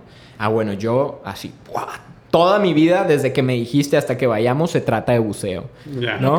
Y entonces así llevo como con un chorro de datos, información, pam, así todo talk, ¿no? Del tema que me aventaste para, ¿no? bien comprometido. Eh, y, además eh, me intriga mucho que me pasa todo el tiempo cuando no sé algo. Me, así como que digo, wow, qué padre que no sé. Y entonces, wow, así voy a como a desayunar, comer y cenar eso que no sé, ¿no? Ay, no, me identifico un montón en ¿No? Todo el tiempo. Y, y, así fue como se fue configurando mi, mi dirección, ¿no? Y mi, y mi, mi crecimiento. es ahora veo lo que sucedió con, a, con a qué sabe Sinaloa y claro, ahora ya tengo como mil ideas de qué quiero, ¿no? Hacer distinto, cómo lo quiero hacer distinto, qué información me hace falta, qué más necesito aprender. Porque algo que decía Platón es muy cierto, la duda es este estado intermedio entre el total desconocimiento y el total conocimiento. Tú no puedes plantearte una pregunta de algo que no conoces nada. No, no. Y por otro lado, si supieras todo, pues tampoco hay necesidad de preguntarte nada. Entonces las grandes preguntas, esas que van formulando tu carrera, ¿no? Pues suceden haciendo, porque entonces ya conoces algo y entonces te surge una duda importante, pero es haciendo que surge esa duda, ¿no? Seguramente los que van y estudian cine debe ser maravilloso porque les anticipan las dudas. Eso debería ser increíble, qué privilegio los que tienen esta oportunidad de ir a estudiar cine, ¿no? Maravilloso. Pero como yo no tengo, yo no tuve ese privilegio, entonces yo tengo que hacer para preguntarme cosas que luego me voy a contestar y me van a llevar a otro lugar. Entonces estoy viviendo un proceso completamente diferente al de todos, al de, al de todos ellos, ¿no? Que, que respeto mucho también ese proceso y digo, sin duda, si hubiera tenido el privilegio me hubiera encantado hacerlo. Pero bueno, yo no pude, ¿no? Yo tengo que trabajar por tres colegiaturas y, entonces no me puedo dar el tiempo de irme, ¿no? Así a otra ciudad, a estudiar cine y regresar cinco años después. Y no, no, no tengo eso, ¿no? Yo tengo que trabajar. Entonces, pues bueno, haciendo es como me voy a hacer estas preguntas que me van a llevar a otro lugar, ¿no? Claro. Oye, y del, del documental de a qué sabe Sinaloa, ¿qué son estas no sé, si quieres tres cosas o la cosa que descubriste de Sinaloa que dices, wow, o sea, ¿cómo no estamos hablando de esto? O por, sí, o sea, algo que, que, estando ahí en el, en el, trabajo de campo, viendo, probando, que te haya volado la cabeza de tu estado que a lo mejor tú no sabías. Mira, hay una parte, si nos vamos como al tema de la comida específicamente, hay algo que está por desaparecer en el Estado, que es toda la herencia prehispánica. Tenemos herencia gastronómica súper importante en el tema eh, eh, prehispánico y también artesanal. Y hay cosas que están por desaparecer así por completo. Que ya sabes, queda un viejito ancestral mm. de 400 años, que es el único que sabe esa cosa y se va a ir. Y entonces va a desaparecer.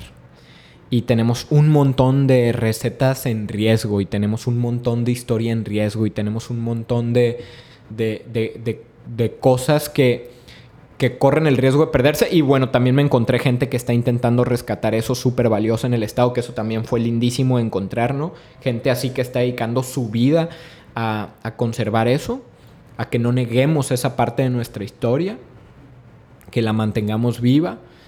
Y, creo que eso fue como lo más fuerte en el tema de la comida que me encontré en el estado. Pero a nivel personal, yo creo, y es algo que me mueve cada que salgo a hacer un documental, es que qué difícil que no nos demos el tiempo de contar cada vez que podamos estas historias maravillosas de un montón de personas que salen todos los días en el estado a hacer cosas buenas. Cuando todo el tiempo la conversación está en todas las cosas malas que pasan. Y, y entonces estas cosas buenas que están sucediendo, pues como no venden, no sirven a intereses del mercado, pues no se cuentan. Y, y eso es algo que quiero rescatar de Aquesa de Sinaloa, ¿no? O sea, Aquesa de Sinaloa, el pretexto es la comida para contar la historia de gente maravillosa que hay ahí afuera. Eh, haciendo como este, de este está un lugar mejor. Claro.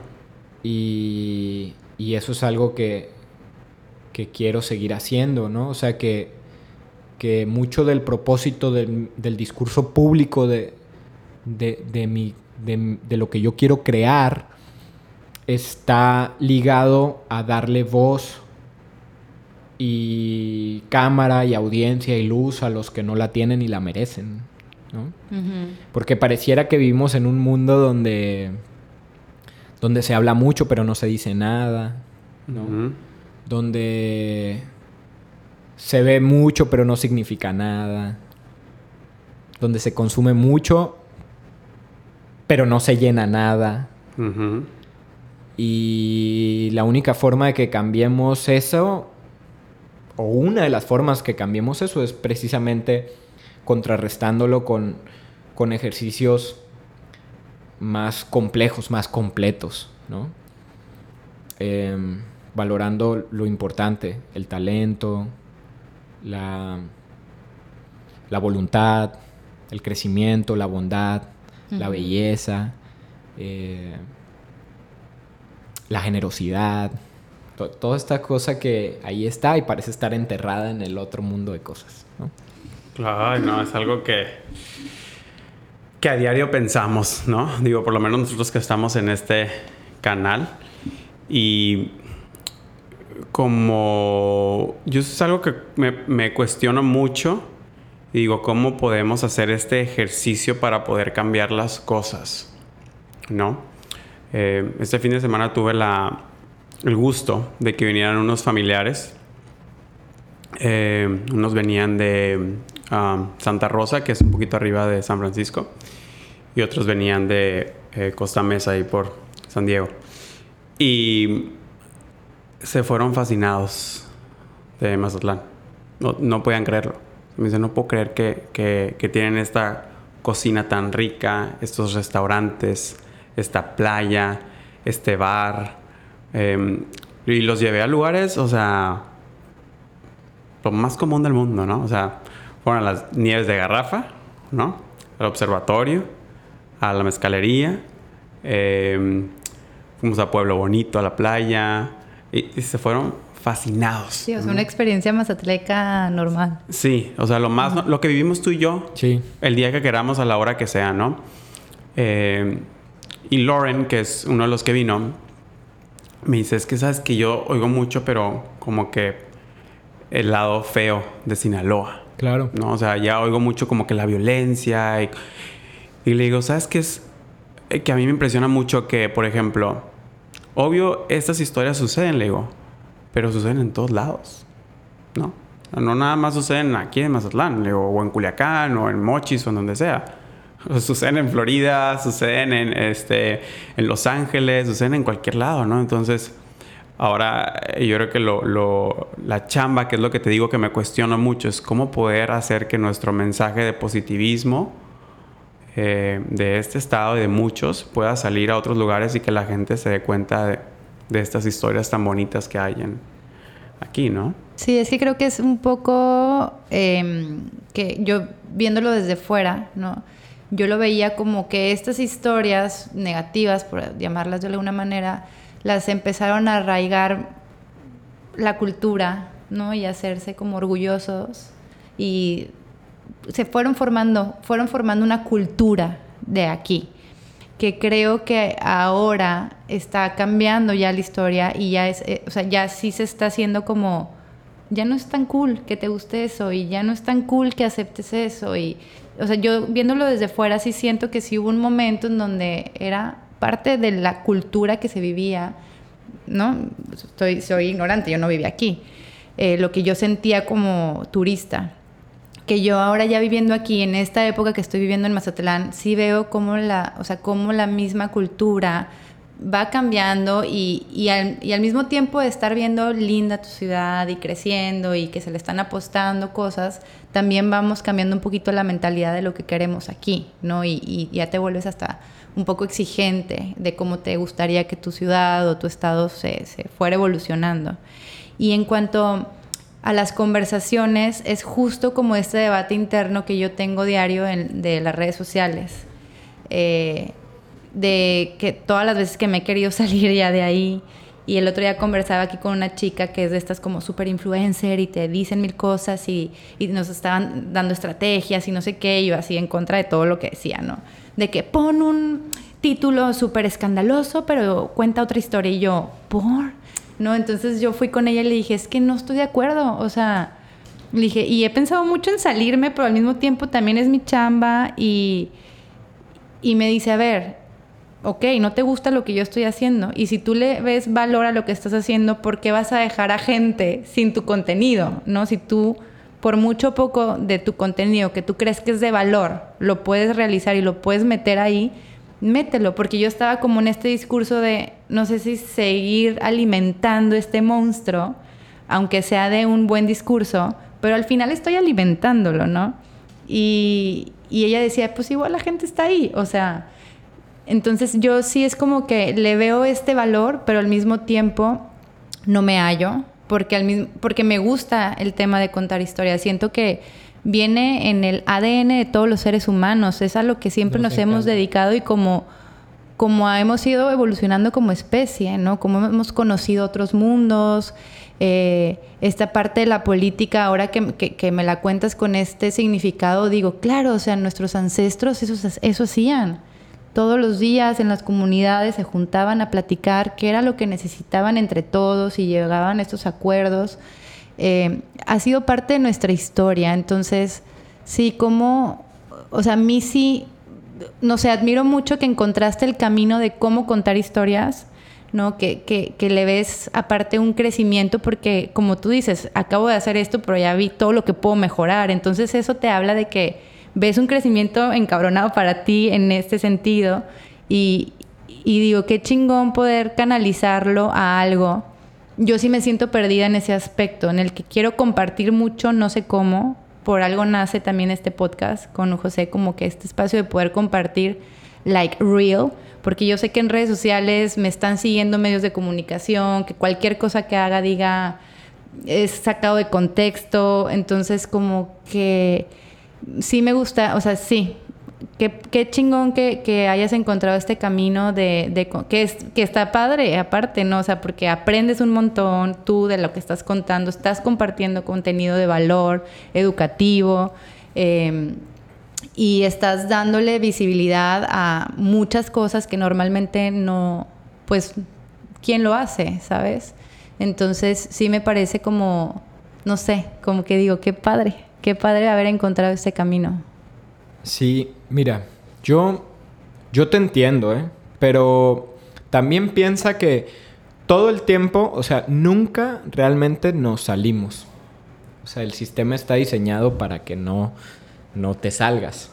Entonces, más bien lo que tenemos que pensar es justo lo que estás haciendo, es cómo lo uso para lo que yo creo que es importante, ¿no? Es esta es esta cosa eh, idiota de que no puedes criticar el capitalismo desde un iPhone, ¿no? Es como, si tengo un grillete aquí puesto en la pierna, ¿por qué no he de poder criticar el grillete que tengo puesto en la pierna, ¿no? O sea, eh, lo mismo sucede con, con, con, lo que estás planteando, o sea, al final... Entiendo, ¿no? Lo, lo, lo abrumador que puede resultar esto, el ruido que esto genera, y seguramente si te desconectaras de todo esto sería así como súper pacífico. Pero lo que también es cierto es que los nunca hay espacios vacíos en la comunicación. Y entonces esos espacios se van a llenar. Y si tú no pones algo para llenar ese espacio, alguien más lo va a poner. Exacto. Y eso que se va a poner no va muy probablemente no tenga nada que ver con lo que tú con lo que tú crees, con lo que tú piensas, con lo que tú esperas, con lo que tú crees que es valioso. Entonces esa es tu oportunidad para poner algo en ese espacio que genere valor para ti y para los demás. Entonces, ¿por qué lo, por qué lo, y por qué lo debería hacer yo? Pues no, no lo tienes que hacer tú, pero si tú sientes que tú tienes la plataforma, la capacidad y los medios para poner ese espacio, pues, pues ponlo, porque además en el fondo quieres ponerlo. Entonces, hazle caso a eso que sientes. Y a lo demás, a lo demás creo que es súper importante que, que, que, lo veas. Eh, yo, yo lo como lo veo es... Eh, ahorita decías, veo que piensas que tienes como mucho camino, ¿no? Como en esto. Pero la verdad es que podría ser que no. Y se derrumba. Mm. Y, se, y cambia todo de un día para otro. Tú lo sabes bien, o sea, la vida cambia así, ¡pum! De, tajo, ¿no? De un día para otro. La, la, diferencia está en que yo ya estoy seguro de que estoy siendo el que no soy. Como yo lo veo, es que estoy siendo. Y, en, ese, y en ese ser que, estoy siendo es dinámico y se está moviendo. Entonces, sí, si estoy haciendo documental, pues soy documentalista. Pero si estoy en mi casa, estoy siendo papá. Y si estoy con mi mamá, pues estoy siendo hijo. Y si estoy con mis hermanos, estoy siendo hermano. Entonces, todo el tiempo estamos siendo. Entonces, eh, si el día de mañana me quitan lo de documentalista, o sea, que ya no hago más documental, no me, da absolutamente cero miedo no hacer documental. Encontraré otra forma de creación, otro camino, otro canal, porque esa es una tendencia, es un impulso que vive en mí. Entonces, si, si el día de mañana alguien te saca de contexto, o sea, tú estás siendo, o sea, hay mucha gente alrededor que, que que te va a reconocer por lo que está haciendo. Y, algo que siempre digo yo también es que no hay cosa que el tiempo no enseñe. Claro. No hay cosa que el tiempo no enseñe. O sea, hoy podría parecer que no tiene sentido lo que estás haciendo. Mañana, si de verdad lo tiene, el tiempo te va a dar la razón. Claro. Yo recuerdo cuando viví este proceso y que la gente decía, oye, pero ibas tan bien y mira ahora que estás mal vestido, estás despeinado, qué mal te ves, se te ven todos los tatuajes, este, no entiendo bien qué estás haciendo, a qué te dedicas. O sea, yo recuerdo que llegaba, ¿no? Así como, oye, pero, pero ¿qué haces o qué? O sea, ¿por qué no estás como otra vez, ¿no? Dentro de la cajita claro, de la sociedad. Claro, y, y al final yo, yo trataba con mis medios, ¿no? De explicar como esta idea que tenía y claro, bueno, ahora que hubo rueda de prensa, ¿no? Que vamos a Europa, que pam pam, este, que ya está caminando México y América Latina y todo este proyecto, ahora sí todo el mundo dice, ah, claro, no, no, yo siempre creí que... sí. sí, claro, que tú lo ibas a lograr, pues al final siempre has logrado, ¿no? Lo que has querido y yo tengo bien presente, tengo bien presente quien aún sin entender estuvo y quién se abrió porque pues ya no le convenía, ¿no? Y bueno, eso yo lo entiendo, es una decisión súper válida. Nomás ahora, pues entiende tú también que no te quiera aquí, ¿verdad? Porque, este, pues yo voy a quedarme con los que estuvieron. Claro. Y creo que eso es algo súper válido lo que dices de el estamos siendo porque a veces construimos una identidad en base a un proyecto de vida, ¿no?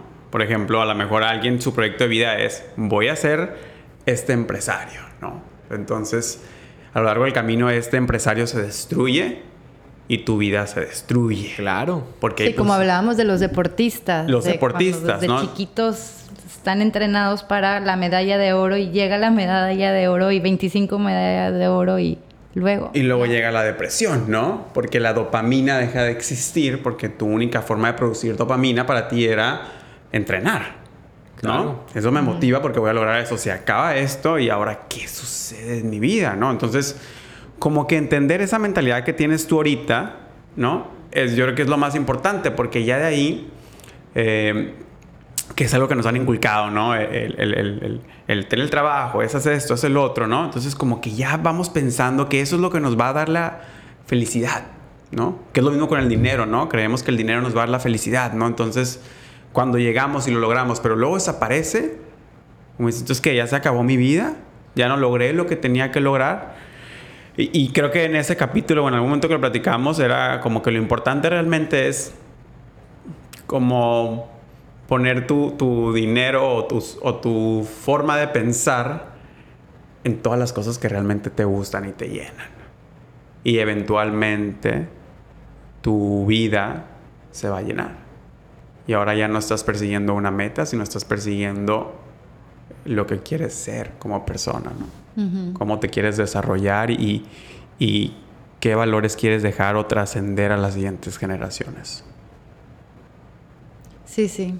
O sería también como ya no estás persiguiendo nada, ¿no? Porque ya estás siendo. Correcto, exacto. O sea, se termina esa persecución.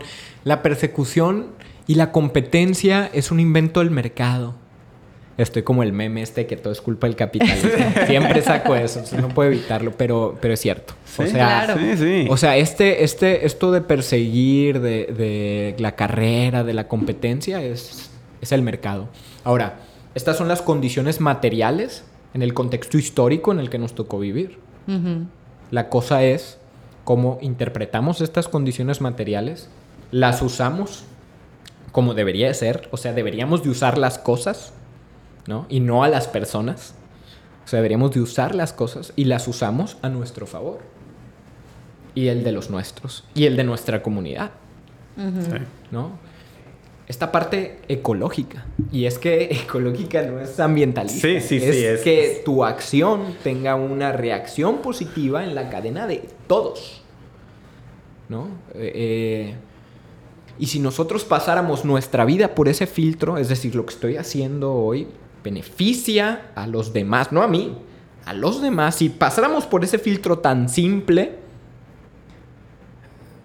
construiríamos otro, otro mundo. Desde lo que quieras, lo económico, lo político, lo social, lo cortito, la familia, la persona, lo que voy a hacer, me, o sea, mejora a los demás Digo, porque también si lo que voy a hacer es irrelevante para todos, pues hazlo, ¿verdad? O sea. sí. O sea, X. ¿No? Sí, pues sí. Pero si lo que voy a hacer no mejora la vida de los demás, de los otros, y, por el contrario, podría perjudicar. Me, mejora a mí, pero a lo mejor está afectando a otros. Entonces yo, entonces yo debería detenerlo. Pero no lo pensamos así, ¿no? Sí, no, porque ya entran ahí otros otros factores, ¿no? Entonces a lo mejor ya entras en esa encrucijada en la que mm, yo voy a estar mejor, estas personas a lo mejor no, pero voy a tener más lana, ¿sabes? Entonces ya empieza a cambiar esto y tus ideales, que son los más importantes, empiezan a ir por cumplir metas que no son reales. Empiezas a uno se pierde en este mar de cosas. Es que no estás formando nada, o sea, no te estás, no estás formando ningún tipo de estructura en ti, pues, no sé, como que te puedes guiar por valores, por, pero si vas encima de ti para lo que sea, pues sabes, o sea, ¿qué sentido tiene? Y, mucha gente se asusta con esto, o sea, se asusta cuando, cuando cuestionas el privilegio, por ejemplo, ¿no? Y dice, ¿pero por qué? Pues si, si yo trabajo y me lo gano, ¿no? Si, o sea, no tiene de malo, no, no, no tiene de malo el privilegio. O sea, tan no tiene de malo porque muchas veces tú ni siquiera lo escoges. Ahí te toca hacer. Pero si ese privilegio te, te nubla la capacidad de reconocer que el otro no tuvo la misma suerte que tú y por lo tanto en ti debería existir una responsabilidad social hacia el otro para ayudarlo a que llegue donde estás tú entonces el privilegio se vuelve un problema. Claro. Sí, hacerte consciente que siempre lo que estás mirando lo estás viendo desde tu privilegio. Correcto. O sea, hacerte consciente desde ahí. ¿Vas a opinar de algo? Cuestiónate. Oye, ¿desde qué mirada lo estoy viendo? Y, y, eso lo vivimos, o sea, todos. Todo el tiempo para lo que sea. Todos. Y por más que, por ejemplo, a lo mejor digas, ¿no? Por ejemplo, nosotros que vivimos en clase media económica, a lo mejor baja, ¿no? Digamos, no, pero yo qué? ¿Cómo yo qué? Si hay gente que nació en la India sin nada que comer y que no tiene ninguna posibilidad, ¿no? De hecho, hay gente que nació a 5 kilómetros de donde tú vives sin ninguna posibilidad. Exacto. Y, y esa es la parte que, que nos debemos de empezar a cuestionar sobre el mundo en el que vivimos. Em, y esa es la parte en donde debemos de cuestionar la inercia del sistema. Si este privilegio me sirve a mí para avanzar, avanzar, avanzar y solo avanzar para mí y los míos, entonces yo debería de ponerle tantita pausa porque hay muchos otros, muchos, muchos otros que necesitan de mí, ¿no? Y, y ahí es donde las cosas empiezan verdaderamente a cambiar. Ahorita no sé cuál de los dos se preguntaba esta cosa de, creo que eras tú José, ¿verdad? De, ¿qué puedo hacer para que las cosas cambien? Sí. Híjole. Yo... Que no puedes. Yo como, yo, yo como así idealista romántico, te digo que... que... todo y nada, ¿no? O sea, puede, cada cosa que hagas en función de tu comunidad, algo hace. Pero por otro lado, también es cierto que puedes perecer en tus em, esfuerzos y no vas a ver una diferencia. Y tienes que estar listo para eso. Por eso lo que, lo que nos debe de motivar a hacer las cosas distintas no es ver la diferencia, no es percibir el resultado, sino el puro compromiso de que lo que estamos haciendo lo estamos haciendo por el bien de alguien más o un bien más grande. Solo por eso, porque lo más probable es que te mueras sin ver los resultados. Qué cabrón. Es lo que, es lo que estabas pensando el otro día tú, ¿no? Sí, es que en el podcast pasado hablamos con una chica de Perlas del Pacífico y hablamos sobre el tema del feminismo. Y yo justo les decía, siento que estamos como en una etapa transitoria en la historia de la humanidad, en donde ahorita están pasando muchas cosas que probablemente nosotros no vamos a ver el resultado de todas las marchas, de todas las protestas, de todo lo que se está cambiando en leyes. Es un camino muy largo y, yo les decía, yo no sé, la verdad yo no creo que vayamos a ver un mundo distinto, o sea, tan, tan distinto como lo quisiéramos, ¿no? Y, hablábamos como de, de qué tanto sí estamos eh, ayudando al cambio. Y justo ella me decía, es que sí ya lo estamos viendo, ¿no? Cuántas cosas no están siendo distintas ya ahorita. Y de qué manera estás tú hoy educando a tus hijos. Ya es distinto a la generación pasada. Y a lo mejor me dice, lo ves muy normal porque son pequeñas cositas que tú estás haciendo en tu casa. Dice, pero eso está impactando afuera, con sus amigos, cuando sea adulta, con tus... Entonces ahí fue cuando me dijo, sí están cambiando las cosas.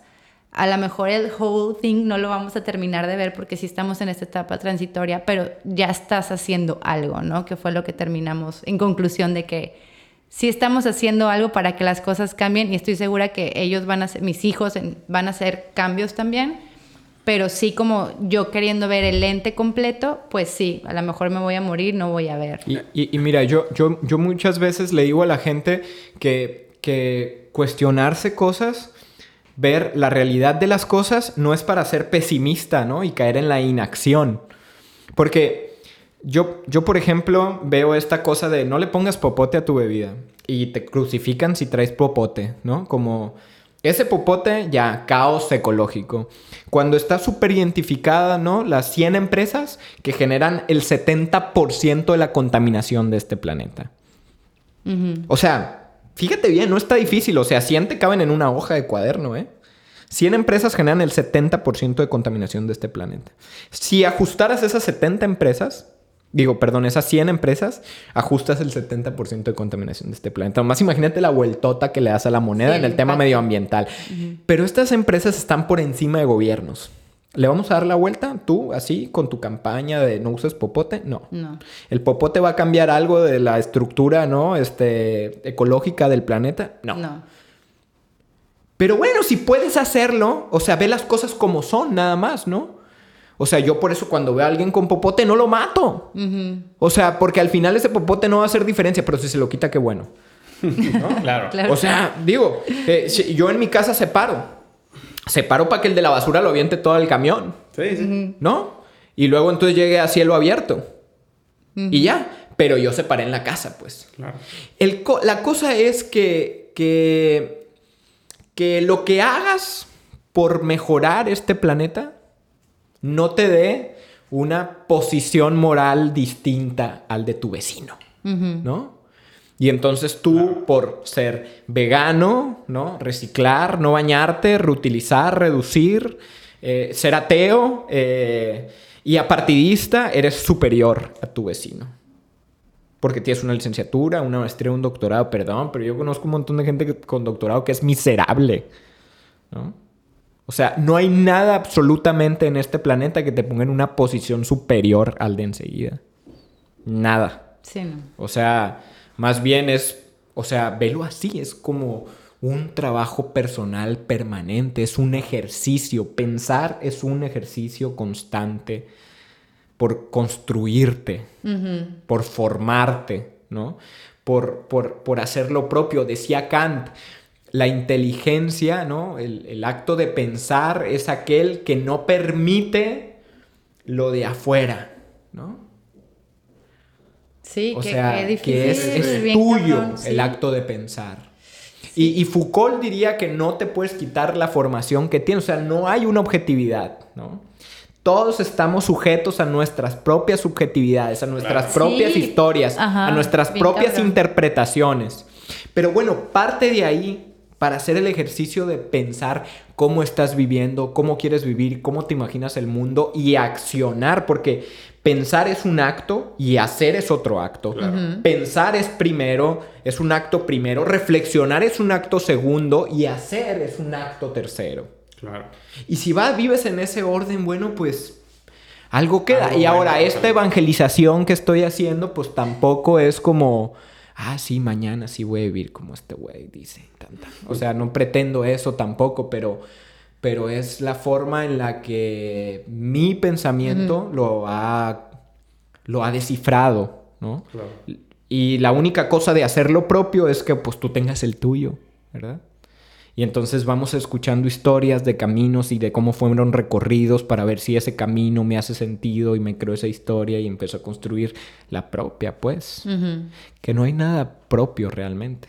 Sí, no. A mí es luego lo que se me hace difícil cuando quiero generar una opinión sobre algo. Uf, ahí es donde me detengo, ¿no? Que digo, voy a opinar, neta, yo es mi opinión, mi reflexión final. Como que sí la dudo un montón, más cuando lo voy a hacer público, ¿no? En una red social o algo. Porque, claro, estás influenciado de mil cosas, a lo mejor no me estoy repitiendo la idea de alguien, que creo que es luego mucho lo que hacemos, ¿no? Opinamos, opinamos y nomás estás repitiendo una idea de alguien que nunca te detuviste, neta, a reflexionar si, si tú creías en eso. Entonces, ay, no, pues nos pudiéramos ir mil. No, este capítulo se puede ir tres horas. O sea, está muy profundo. Yo creo que lo que entendí de, de un poco al conocerte es. eh, y que es algo que ya, ya lo he tenido mucho en la mente, ¿no? Eh, no significa que lo haga, ¿no? Eh, creo que varios familiares me van a escuchar y van a decir, sí, tienes toda la razón, José, no lo haces siempre.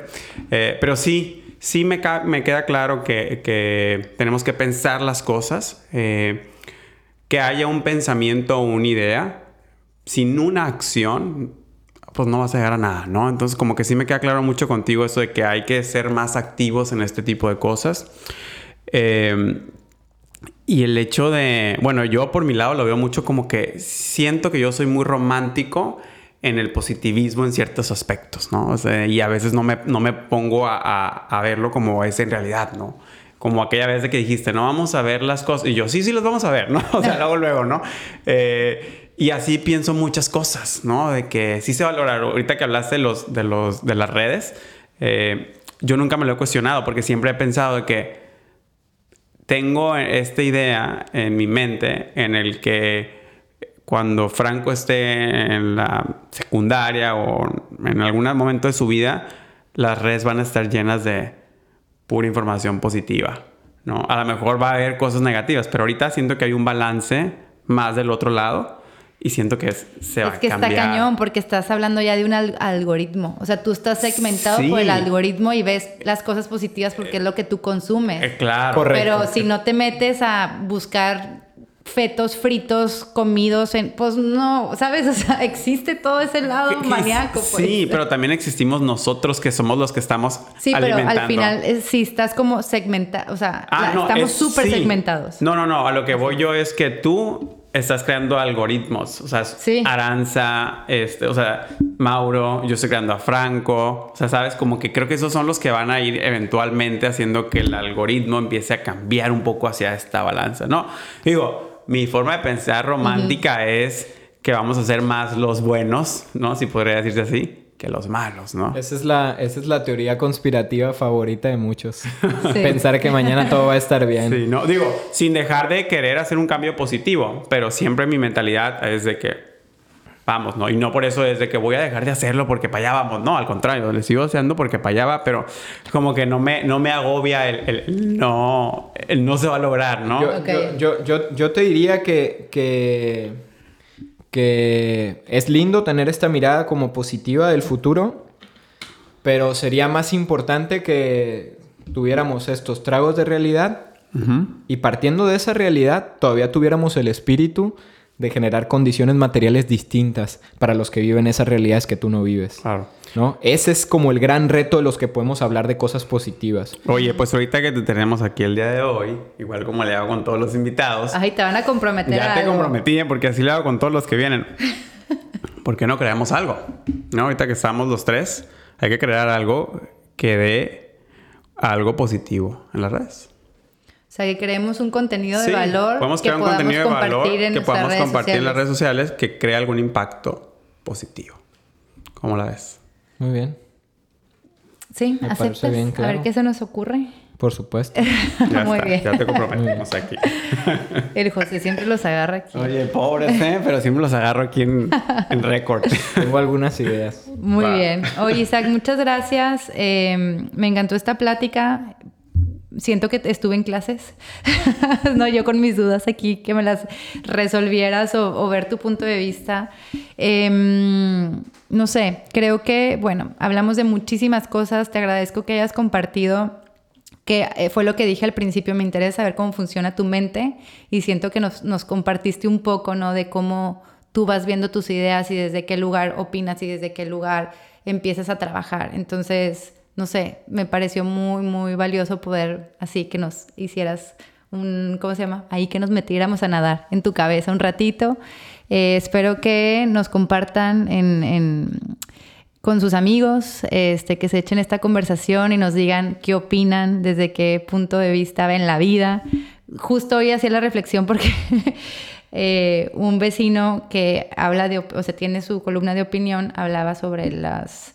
Em, las, ¿cómo se llaman? De cristal, la generación de cristal. de cristal.